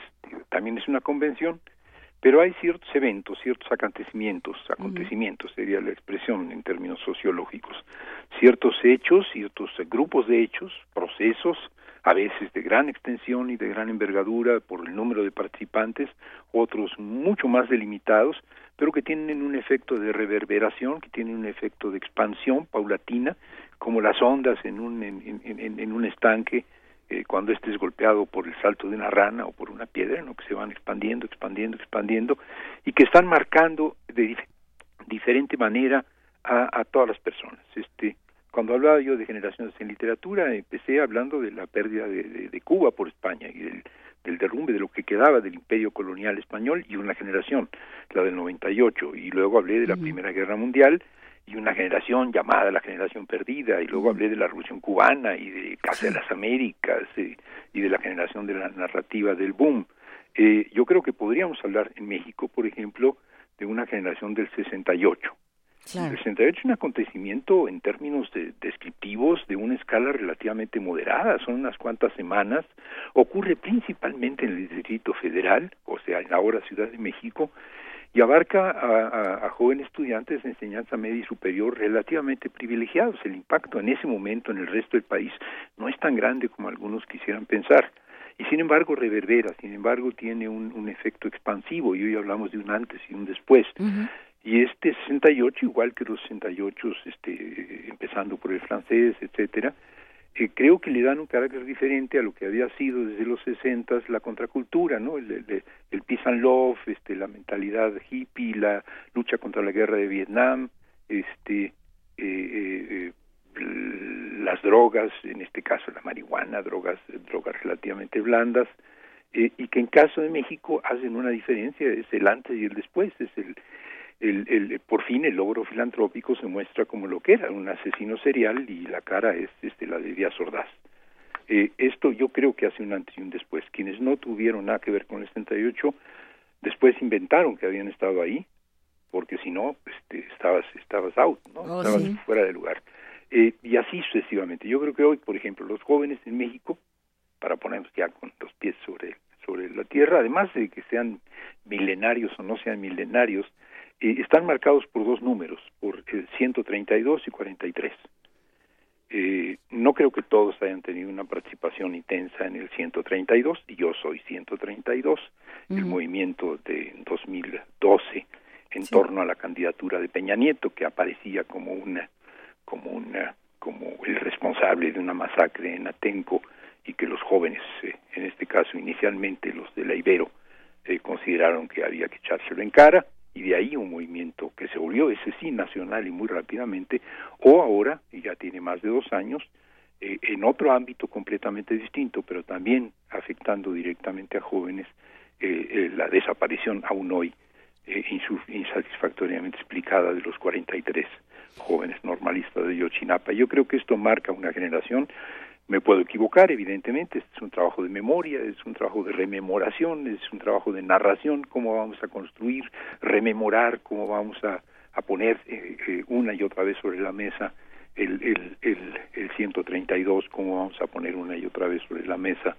eh, eh, Ayotzinapa, pero eh, creo que esto va a marcar una generación. Entonces yo pensaría más en ciertos hechos que reverberan, ¿no? este, que, que, que influyen de diferente manera eh, a los que nacieron antes o nacieron después.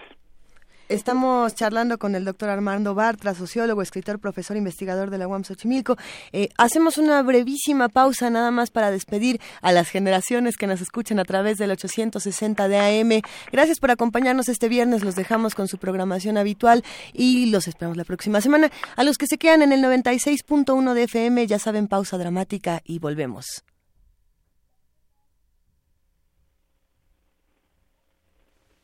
Y después de esta pausa dramática, les contamos que seguimos hablando con el doctor Armando Bartra, sociólogo, escritor, profesor, investigador en la UAM Xochimilco, y nos quedamos en este asunto de qué, qué momentos son los que definen a las generaciones.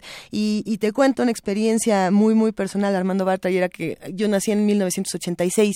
Eh, lo que sucedió fue que eh, por haber nacido un año después de 1985, parece que ya no pertenezco a nada de lo que tiene que ver con el país como lo conocemos, ¿no? Y muchos decían, el que no vivió el temblor, al que no vivió el terremoto no sabe qué tipo de ciudad se construyó eh, y qué tipo de, ciudad, se, qué tipo de discurso se reconstruye, no solamente la, la, parte física de la ciudad, la parte espiritual. Que eso es interesante, ¿no? La, eh, la idea de generación, la idea misma de generación tiene que ver con diferenciación, ¿no? Con que se distingue un, una persona de la otra diciendo es que, claro, tú no lo viviste y tú no lo sabes y por lo tanto hay algo que nos hace distintos.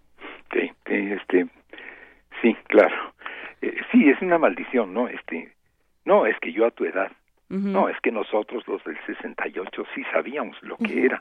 Este, yo creo que esto este es, es en efecto un modo de relacionarse una generación con otra, diferencias de edad, eh, eh, y, y, en efecto pesa, pero a ver, eh, cambiándole un poco de, de, terreno, yo creo que si queremos encontrar elementos eh, que nos permitan distinguir una gente de una edad de otra edad, eh, como tendencia, porque no es de manera absoluta. Por ejemplo, esta la generación perdida, la generación X, la llamada generación X, para el caso de México, ¿no? Jóvenes que, eh, que ya no tenían esta ideologización, este compromiso político, esta militancia o mayor o menor militancia de carácter social que habían tenido antes, estos jóvenes que son hijos de algún modo del neoliberalismo, que son hijos de de esta idea del fin de la historia, ¿no? Este, muy generalizada, no necesariamente en sus fórmulas sociológicas, sino en las más rústicas. Una generación que no pensaba que el mundo pudiera ser transformado, a diferencia de sus padres, ¿no? Nosotros en el 68 sí queríamos cambiar al mundo y ustedes, en cambio, les vale madres. Este, Una generación que pensaba que, que la realidad económica, social, política no estaba para ser modificada, que cuando menos ellos no podían modificarla, que se concentró en todo caso en modificar su propio cuerpo, el piercing, este, las, los tatuajes, este, los implantes o en alterar su conciencia, este, a través de los psicotrópicos o las paredes, este, con el graffiti. Es decir, una generación que, que, que, que pasaba, pues, del compromiso político y social de transformar el mundo, creo que, que en efecto, en efecto puede, puede identificarse si uno dice, bueno, pues es la música tecno, quizás, este, son las drogas de, de, de este, de de diseño quizás, eh, pero, eh, pero esto eh, habría que ubicarlo en torno a cierto tipo de acontecimientos que marcan un antes y un después. Y también habría que identificarlo con algunos hechos que algunos ya nos empiezan a pesar. Yo no nací en el 86 como tú, yo nací en el 41. Y lo que sucede es que los de mi, entre comillas, generación, nos estamos muriendo. Y esto de pronto te hace identificarte muy fuertemente con una generación. Pues no, no, no es una bonita manera de, cerrar el tema, pero uno de pronto dice, caramba, la generación del 68, hombre, eh, se acaba de morir Roberto Escudero, oye, se murió González de Alba, oye, pues ya se había muerto Cabeza de Vaca, oye, se acaba de morir Raúl Álvarez Garín, oye, este, eh, se murió Fito Sánchez Rebolledo, oye, nos estamos muriendo. Y entonces uno dice, sí, formaba yo parte de una generación. ¿sí? Y eh, a nivel global, bueno, se muere Betsy Pecanins o, se muere este, hace un poco más Monsiváis, José Emilio Pacheco, este, René Avilés, eh, Daniel Sada, mucho más joven, Guillermo Samperio ahora. Eh, entonces uno pronto empieza a pensar, hay ciertas experiencias vividas, no el 85, ciertas experiencias vividas, ciertas cafeterías a las que uno iba, ciertas horas de teatro cuyo estreno uno vio, ciertas películas que, que, vio en primera exhibición, eh, que aquellos que compartieron esa experiencia ya no están. Eh, y entonces uno empieza a pensar que sí, que su generación se está desvaneciendo, que su generación está desapareciendo. Eh, una generación en la que quizás uno no se sentía demasiado identificado. Es, es fuerte lo que lo que comentas Armando Bartra, pero, pero presenta una reflexión importante y es si se nos están muriendo nuestros héroes y estas generaciones a las que muchos admiramos y aprendimos de ellas, qué generaciones se están formando y qué nuevos, eh, qué nuevos héroes vamos a formar. O sea, ¿quiénes son Claro, estos jóvenes a los que tendríamos que estar o si buscando? se puede dar la, la interlocución intergeneracional, porque lo que sucede cuando, cuando se empieza a extinguir tu generación es te quedas sin interlocutores. Así es. Cuando tú le, o sea, cuando, cuando las abuelas decían te vas por todo niño perdido, y uno decía, ¿cómo? ¿De qué estás hablando? Claro, él era el eje central. ¿no? No, no, no, después eh, era era San Juan de Letrán, luego era este eh, ¿qué? Lázaro Cárdenas y ahora es el central. Sí, sí, se queda uno sin interlocutores, en efecto. Pero te quedan, sí, a ver, eh, esto de que el diálogo es únicamente con la gente de la propia generación, o predominantemente con la propia generación, yo supongo que a ustedes dos, de algún modo les afecta la muerte de David Bowie, o de Prince, Muchísimo, las o, dos. o, o de, o, de Cohen. O de Cohen. De hecho, esas tres muertes fueron espeluznantes este año. Eh, sí. eh, y, y, pues en todo caso están más cerca de mi generación, aunque en realidad ya no, porque yo soy anterior a ellos, ¿no? Eh, entonces creo que por fortuna estos héroes, estos, estos protagonistas generacionales, son transgeneracionales. Y uno puede decir, bueno, es que yo estaba con Monsiváis y con, eh, supongo yo que era, eh, eh, era Sergio Pitol, el día en que leímos en las últimas noticias en una taquería que habían asesinado a, Rubén Jaramillo, el líder agrario de Morelos, este, y que habían matado a él y a su esposa embarazada y a sus hijos. Este hecho que para algunos es historia y que ha sido leído en los libros y que sí marca el hecho de que el presidente López Mateos, que había abrazado a ese líder agrario, después manda al ejército a que lo asesine en Xochicalco. Este, este hecho histórico que está en los libros, para mí fue algo que leí en un periódico, Últimas Noticias, junto con dos personas que si es, este, si, si era, bueno, Monsiváis era, y el otro si era, este, Sergio Pitol, pues la palabra, le retiró la palabra, pero eh, ya no podré hablar con él de este tema. Pero no dejan de ser personajes que tuvieron un diálogo multigeneracional. Entonces, eh, eh, yo pienso que, que, que cada generación va a tener ciertos protagonistas, ciertamente, pero que también tiene un diálogo distinto del que pudimos tener los que compartíamos la edad. No, no es lo mismo leer a Monsiváis y conocer a Monsiváis desde que era un estudiante de la Facultad de Filosofía en la UNAM a leer a Monsiváis este como el, el- el- la vaca sagrada, ¿no? Este eh, como puede leerlo un joven de otras generaciones. Y ahí podríamos hablar de, de Benito Taibo o de Paco Taibo para hablar también de personajes que pertenecen a una generación y que sin embargo creo se comunican con otras generaciones. Claro, y yo creo que en ese sentido las universidades, el- la figura de la universidad y de universidades públicas y de universidades como la UAM, donde estás tú, como la UNAM, donde estamos todos ahora, juegan un papel indispensable. De pronto se olvida que, que detrás, de, que, que junto más bien, más que detrás, que junto a los grandes investigadores, a los cubículos de los grandes científicos, de los que están haciendo, generando conocimiento, hay generaciones que, que, que a las que debemos formar, que también hay esa otra responsabilidad primera de la universidad. ¿Qué pasa con eso, Sí, Armando sí, yo, yo creo que eso este mm, no sé no se me hubiera ocurrido si no lo mencionas en efecto estamos en una radio que pertenece a una universidad y yo trabajo en otra universidad aunque me formé en la UNAM en la Facultad de Filosofía y Letras y creo que la- las universidades tienen la ventaja de que las generaciones en- también en el metro pero bueno, en las universidades las generaciones están conviviendo en una función en la que cada quien participa con, eh, con, con, digamos, con incumbencias distintas, ¿no?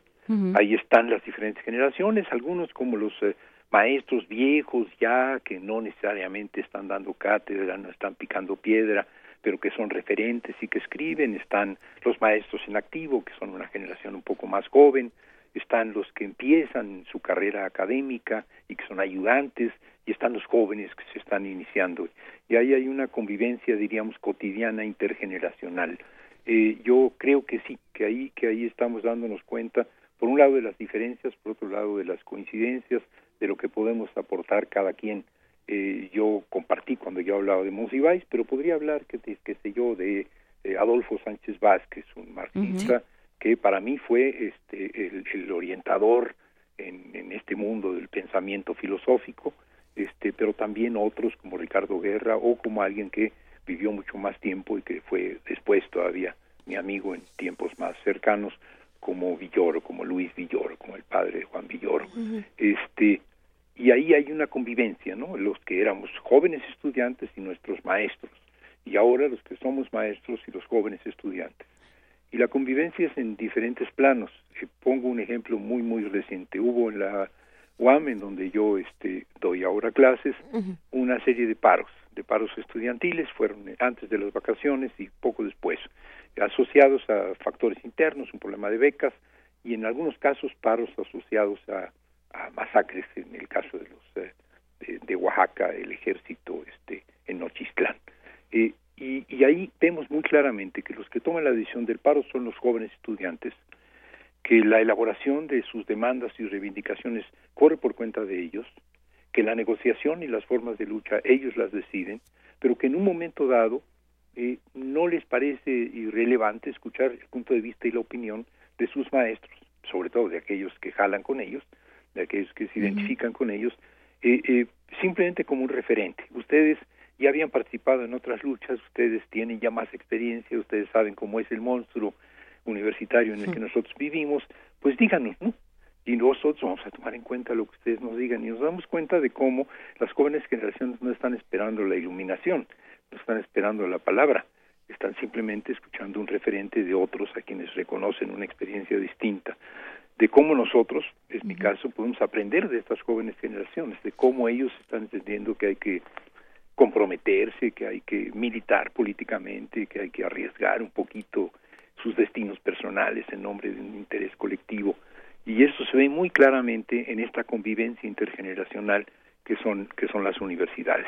¿Pasa por la complicidad? ¿Tendría que pasar por la complicidad, Armando Bartra? Pasa por la, bueno, la complejidad, ya casi es un cliché, este, todo es muy complejo, todo es muy complejo, pero, eh, pero es, es terriblemente complejo, claro. No, pero yo decía complicidad, Ah, de ser cómplices. Oh, sí, no es, es un cliché. No, pasa por una complicidad, pero una complicidad que uno tiene que establecer. O sea, tú no eres cómplice porque se te dé la gana. Tú eres cómplice cuando, cuando aquel con quien quieres apostar a la complicidad eh, te reconoce y te acepta y viceversa. Los cómplices implican una anuencia, es como una complicidad, es una suerte de relación amorosa o un matrimonio temporal. Eh, y creo que sí, que, que, que hay en, en los ámbitos en donde convivimos por, por, por tiempos prolongados, generaciones diversas, actitudes mayores o menores de complicidad. Yo, por ejemplo, como maestro me descubro muy frecuentemente más cómplice de los estudiantes que de mis colegas, o sea, más cerca de ellos, más, eh, más cómplice. No sé si acepten mi complicidad, de todos modos yo soy un, un, un, un, este, un vetusto este, representante de las viejísimas generaciones y se me nota, pero yo siento a veces que estoy más cerca, más cómplice de los jóvenes que de los otros maestros o de la mayor parte de los otros maestros. Y creo que esto eh, eventualmente se nota, se nota en momentos en momentos de definición, en momentos eh, de crisis, ¿no? Eh, se nota cuando hay que tomar partido, se nota cuando uno tiene enfrente a la autoridad y tiene enfrente a los jóvenes inquietos y uno tiene que definirse, ¿no? La autoridad es una persona de su misma generación, de su misma edad, eh, con quien uno ha conversado y con quien uno comparte responsabilidades. Y los jóvenes son eso, los jóvenes estudiantes. Y uno de pronto resulta que está alineado con esos jóvenes estudiantes y no con él o la colega que están en funciones de autoridad. Y sí, es un problema de complicidades y creo que es un problema de complicidad que no va simplemente de toma de posición, sino de complicidad intelectual. Significa pensar, actuar, vivir, eh, eh, haciéndose cómplice de ciertos proyectos, de ciertas intenciones, de ciertos grupos y en todo caso de ciertas generaciones. Yo quisiera que los viejos pudiéramos ser un poquito menos nostálgicos y un poquito más cómplices de las nuevas generaciones con todo y lo que esto implica.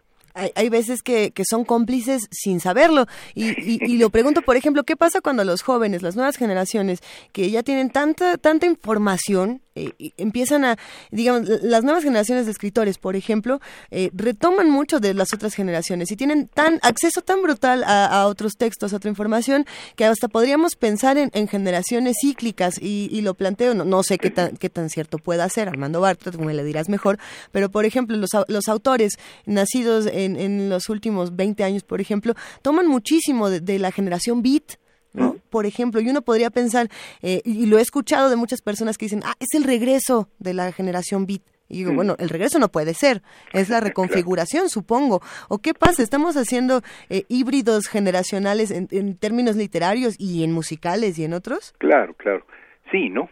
Yo creo que todos, este, todos convocamos pasados, todos elegimos pasados, todos elegimos un, un árbol genealógico de alguna manera, ¿no?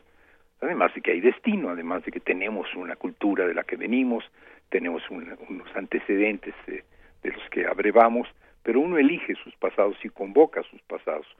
Digamos, hoy eh, eh, en ciertos ámbitos de la, de la política, sobre todo de la política y de, la, de las actitudes políticas, está de regreso el anarquismo eh, por múltiples y evidentes razones y completamente fundadas, ¿no? Este resulta que eh, toda esta fetichización del Estado, sea el Estado, el Estado benefactor de las sociedades este capitalistas, o sea el Estado interventor burocrático y planeador de las sociedades socialistas se derrumbó, se derrumbó con el siglo pasado, se derrumbó con, con el neoliberalismo por un lado y por el por el, la crisis de- del bloque soviético y del socialismo real y de pronto nos topamos como que somos fans de la social de la sociedad y de la autoorganización y de la autogestión. Y entonces convocamos convocamos a nuestros a, a nuestros eh, a nuestros padres y a nuestros abuelos ¿no? y, y el anarquismo está de vuelta y eso está bien. Eh, y en la literatura evidentemente convocamos. La generación beat es una generación en términos de extensión mucho menos extensa creo yo tanto en autores como en, en, en repercusiones. Eh, tampoco creo que haya generado este eh, grandes grandes grandes talentos. Hay narradores muy impactantes pero quizás es más impactante su la asociación de su literatura con su biografía que, que, la fuerza y el poder de su poetas poetas quizás notables con su capacidad de ruptura estoy pensando en Ferlinghetti estoy pensando Claro. en Ginsberg O sea, pero, por que- que- ejemplo, Gins- Ginsberg con el aullido sí define po- Sí, una sí, generación sí, por sí, entero, sí, ¿no? claro claro claro de, hecho, de hecho, vio a las mejores mentes de su generación. eh. Se lo propone, ¿no? Así es, así es. Y entonces a lo mejor ustedes, no lo sé, me lo tendrían que decir, sienten que, que, que, que comparten sentimientos, actitudes, sentimientos sobre todo, Algunos. vivencias con, con lo que representa Ginsberg, Ferlinghetti, este, eh, eh, en la poesía o este o qué sé yo, este, eh, en la literatura sus, sus contemporáneos. Sí, probablemente sí, pero yo creo que es una elección, ¿no? Y claro. es una elección además este, maquillada, ¿no? O sea, uno elige, uno elige ser como sus héroes culturales eh, inventados o reinventados años después, ¿no? Ah, qué bonito. Con, con esa frase creo que nos podemos quedar para seguir repensando a las generaciones. Doctor Armando Bartra, sociólogo, escritor, profesor, investigador en la UAM Xochimilco, eh, gran maestro, te mandamos un inmenso abrazo y seguiremos aprendiendo de ti en los próximos días. Muchísimas gracias, gracias. gracias Julia, este, Juan Inés y este, Luisa. Luisa, Iglesias. perdón, Es lo mismo. Dos veces, no, no, ¿cómo va a ser? Y, y, bueno, una vez más, este, salúdenme por ahí a, a Benito. Claro. Ahora sí, lo tenemos arreglando el internet con su overall de Bob el constructor, pero en cualquier momento Me parece nos cruzamos bien. con él en el pasillo. Muchísimas gracias, Armando Bartra, Gracias por estar con ustedes. nosotros. Hasta luego. Un abrazo. Y para nuestros queridos radioescuchas que han estado haciendo comunidad con nosotros en redes sociales y nos estuvieron diciendo cuál era su mera, mera, mera, merísima de Beethoven. Y para Jorge Ramos Castillo, Ah, sí. que, que mañana cumple 86 años, pide que, digamos que mañana, que se hoy, 16 de diciembre, se conmemora el natalicio de Beethoven y para él, para su cumpleaños, para Beethoven, Jorge. que también es su cumpleaños, el tercer movimiento alegro de la Quinta Sinfonía.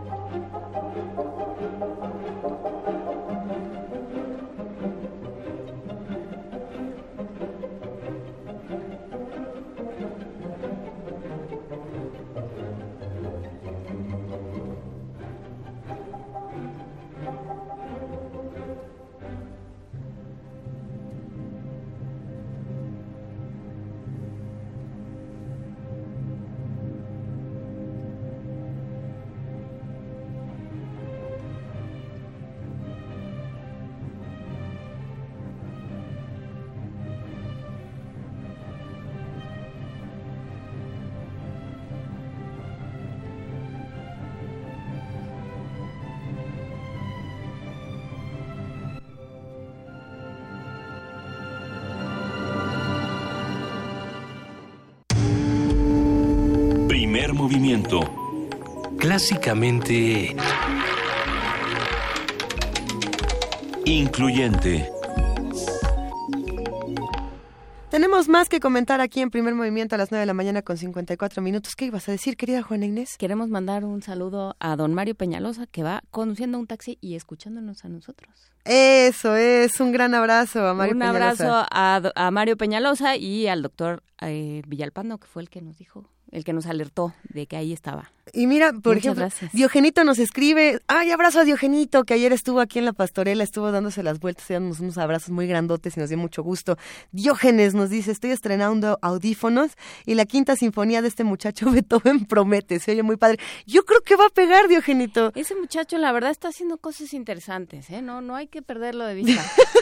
Hoy, hay, hay muchos comentarios que, que entusiasman muchísimo. Eh, Lau Lau nos dice que le encantó la entrevista con Pedro Cominic. Recuerden que va a estar el próximo jueves en, en este lugar, en la zona rosa, en este cabaret que les vamos a compartir otra vez por redes sociales.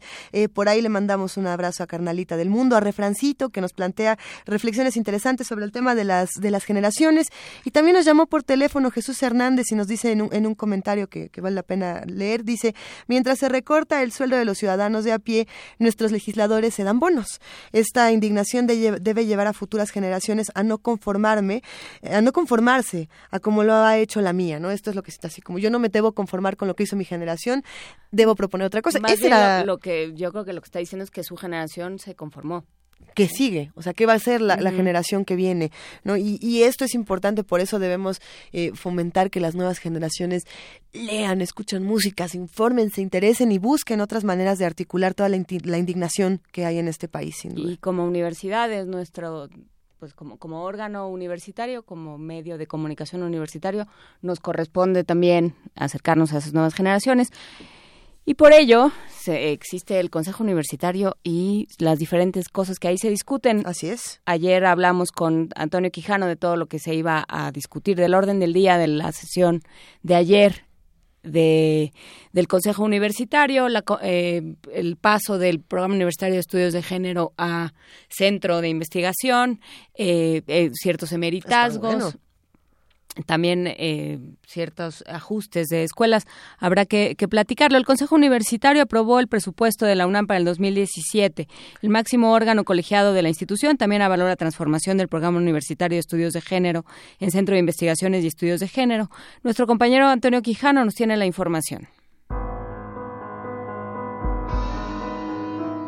El Consejo Universitario aprobó el proyecto de presupuesto para 2017 que asciende a 40.929 millones de pesos. Al encabezar la última sesión del año, el rector Enrique Grago explicó que la negociación con la Cámara de Diputados se dio sobre las bases sólidas del prestigio, logros y transparencia de la universidad. Es un incremento marginal, sí, en pesos reales 0.6%.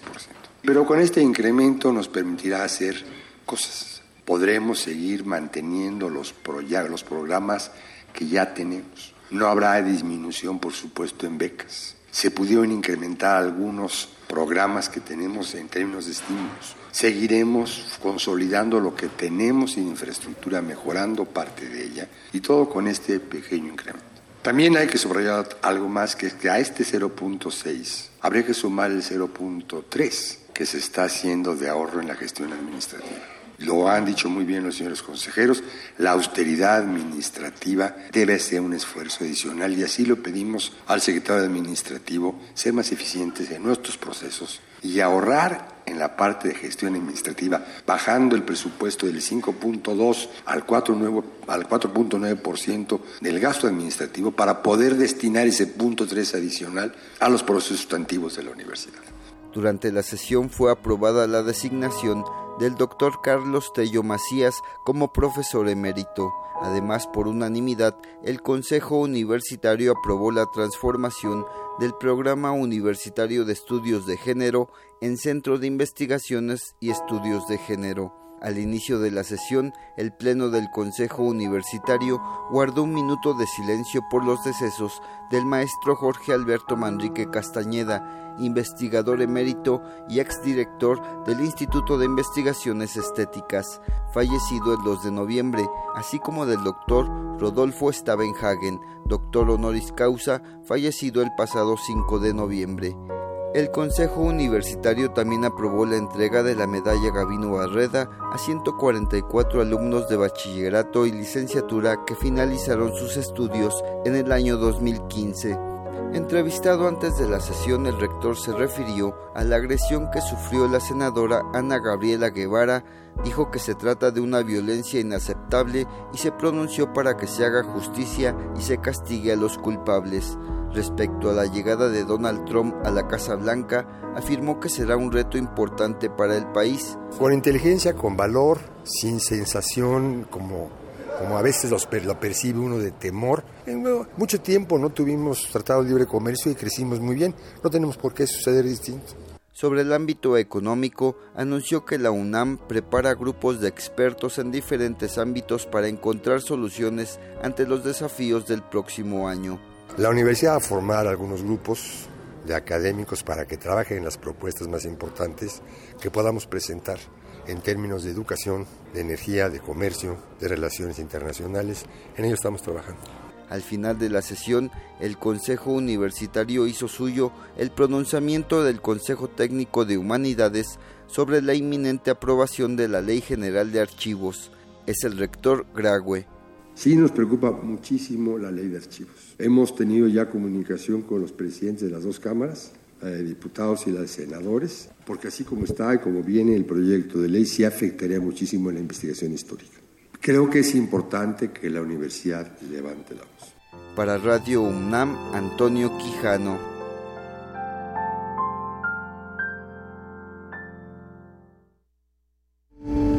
Primer movimiento. Clásicamente... Incluyente.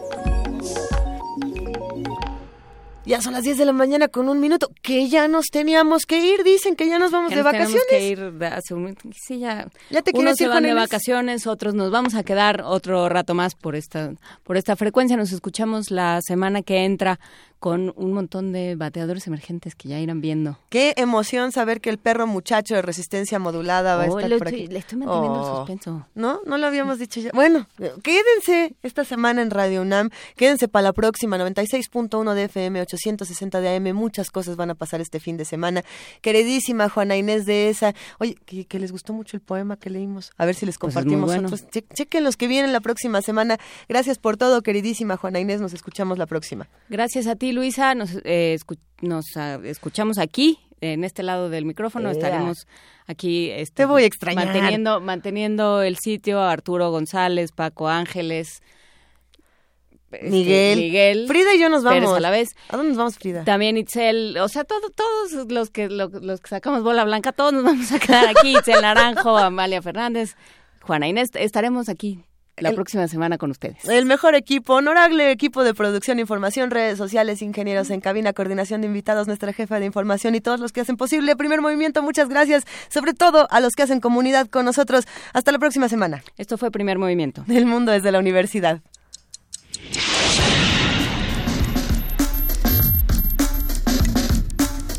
Radio UNAM presentó Primer Movimiento. El mundo desde la universidad.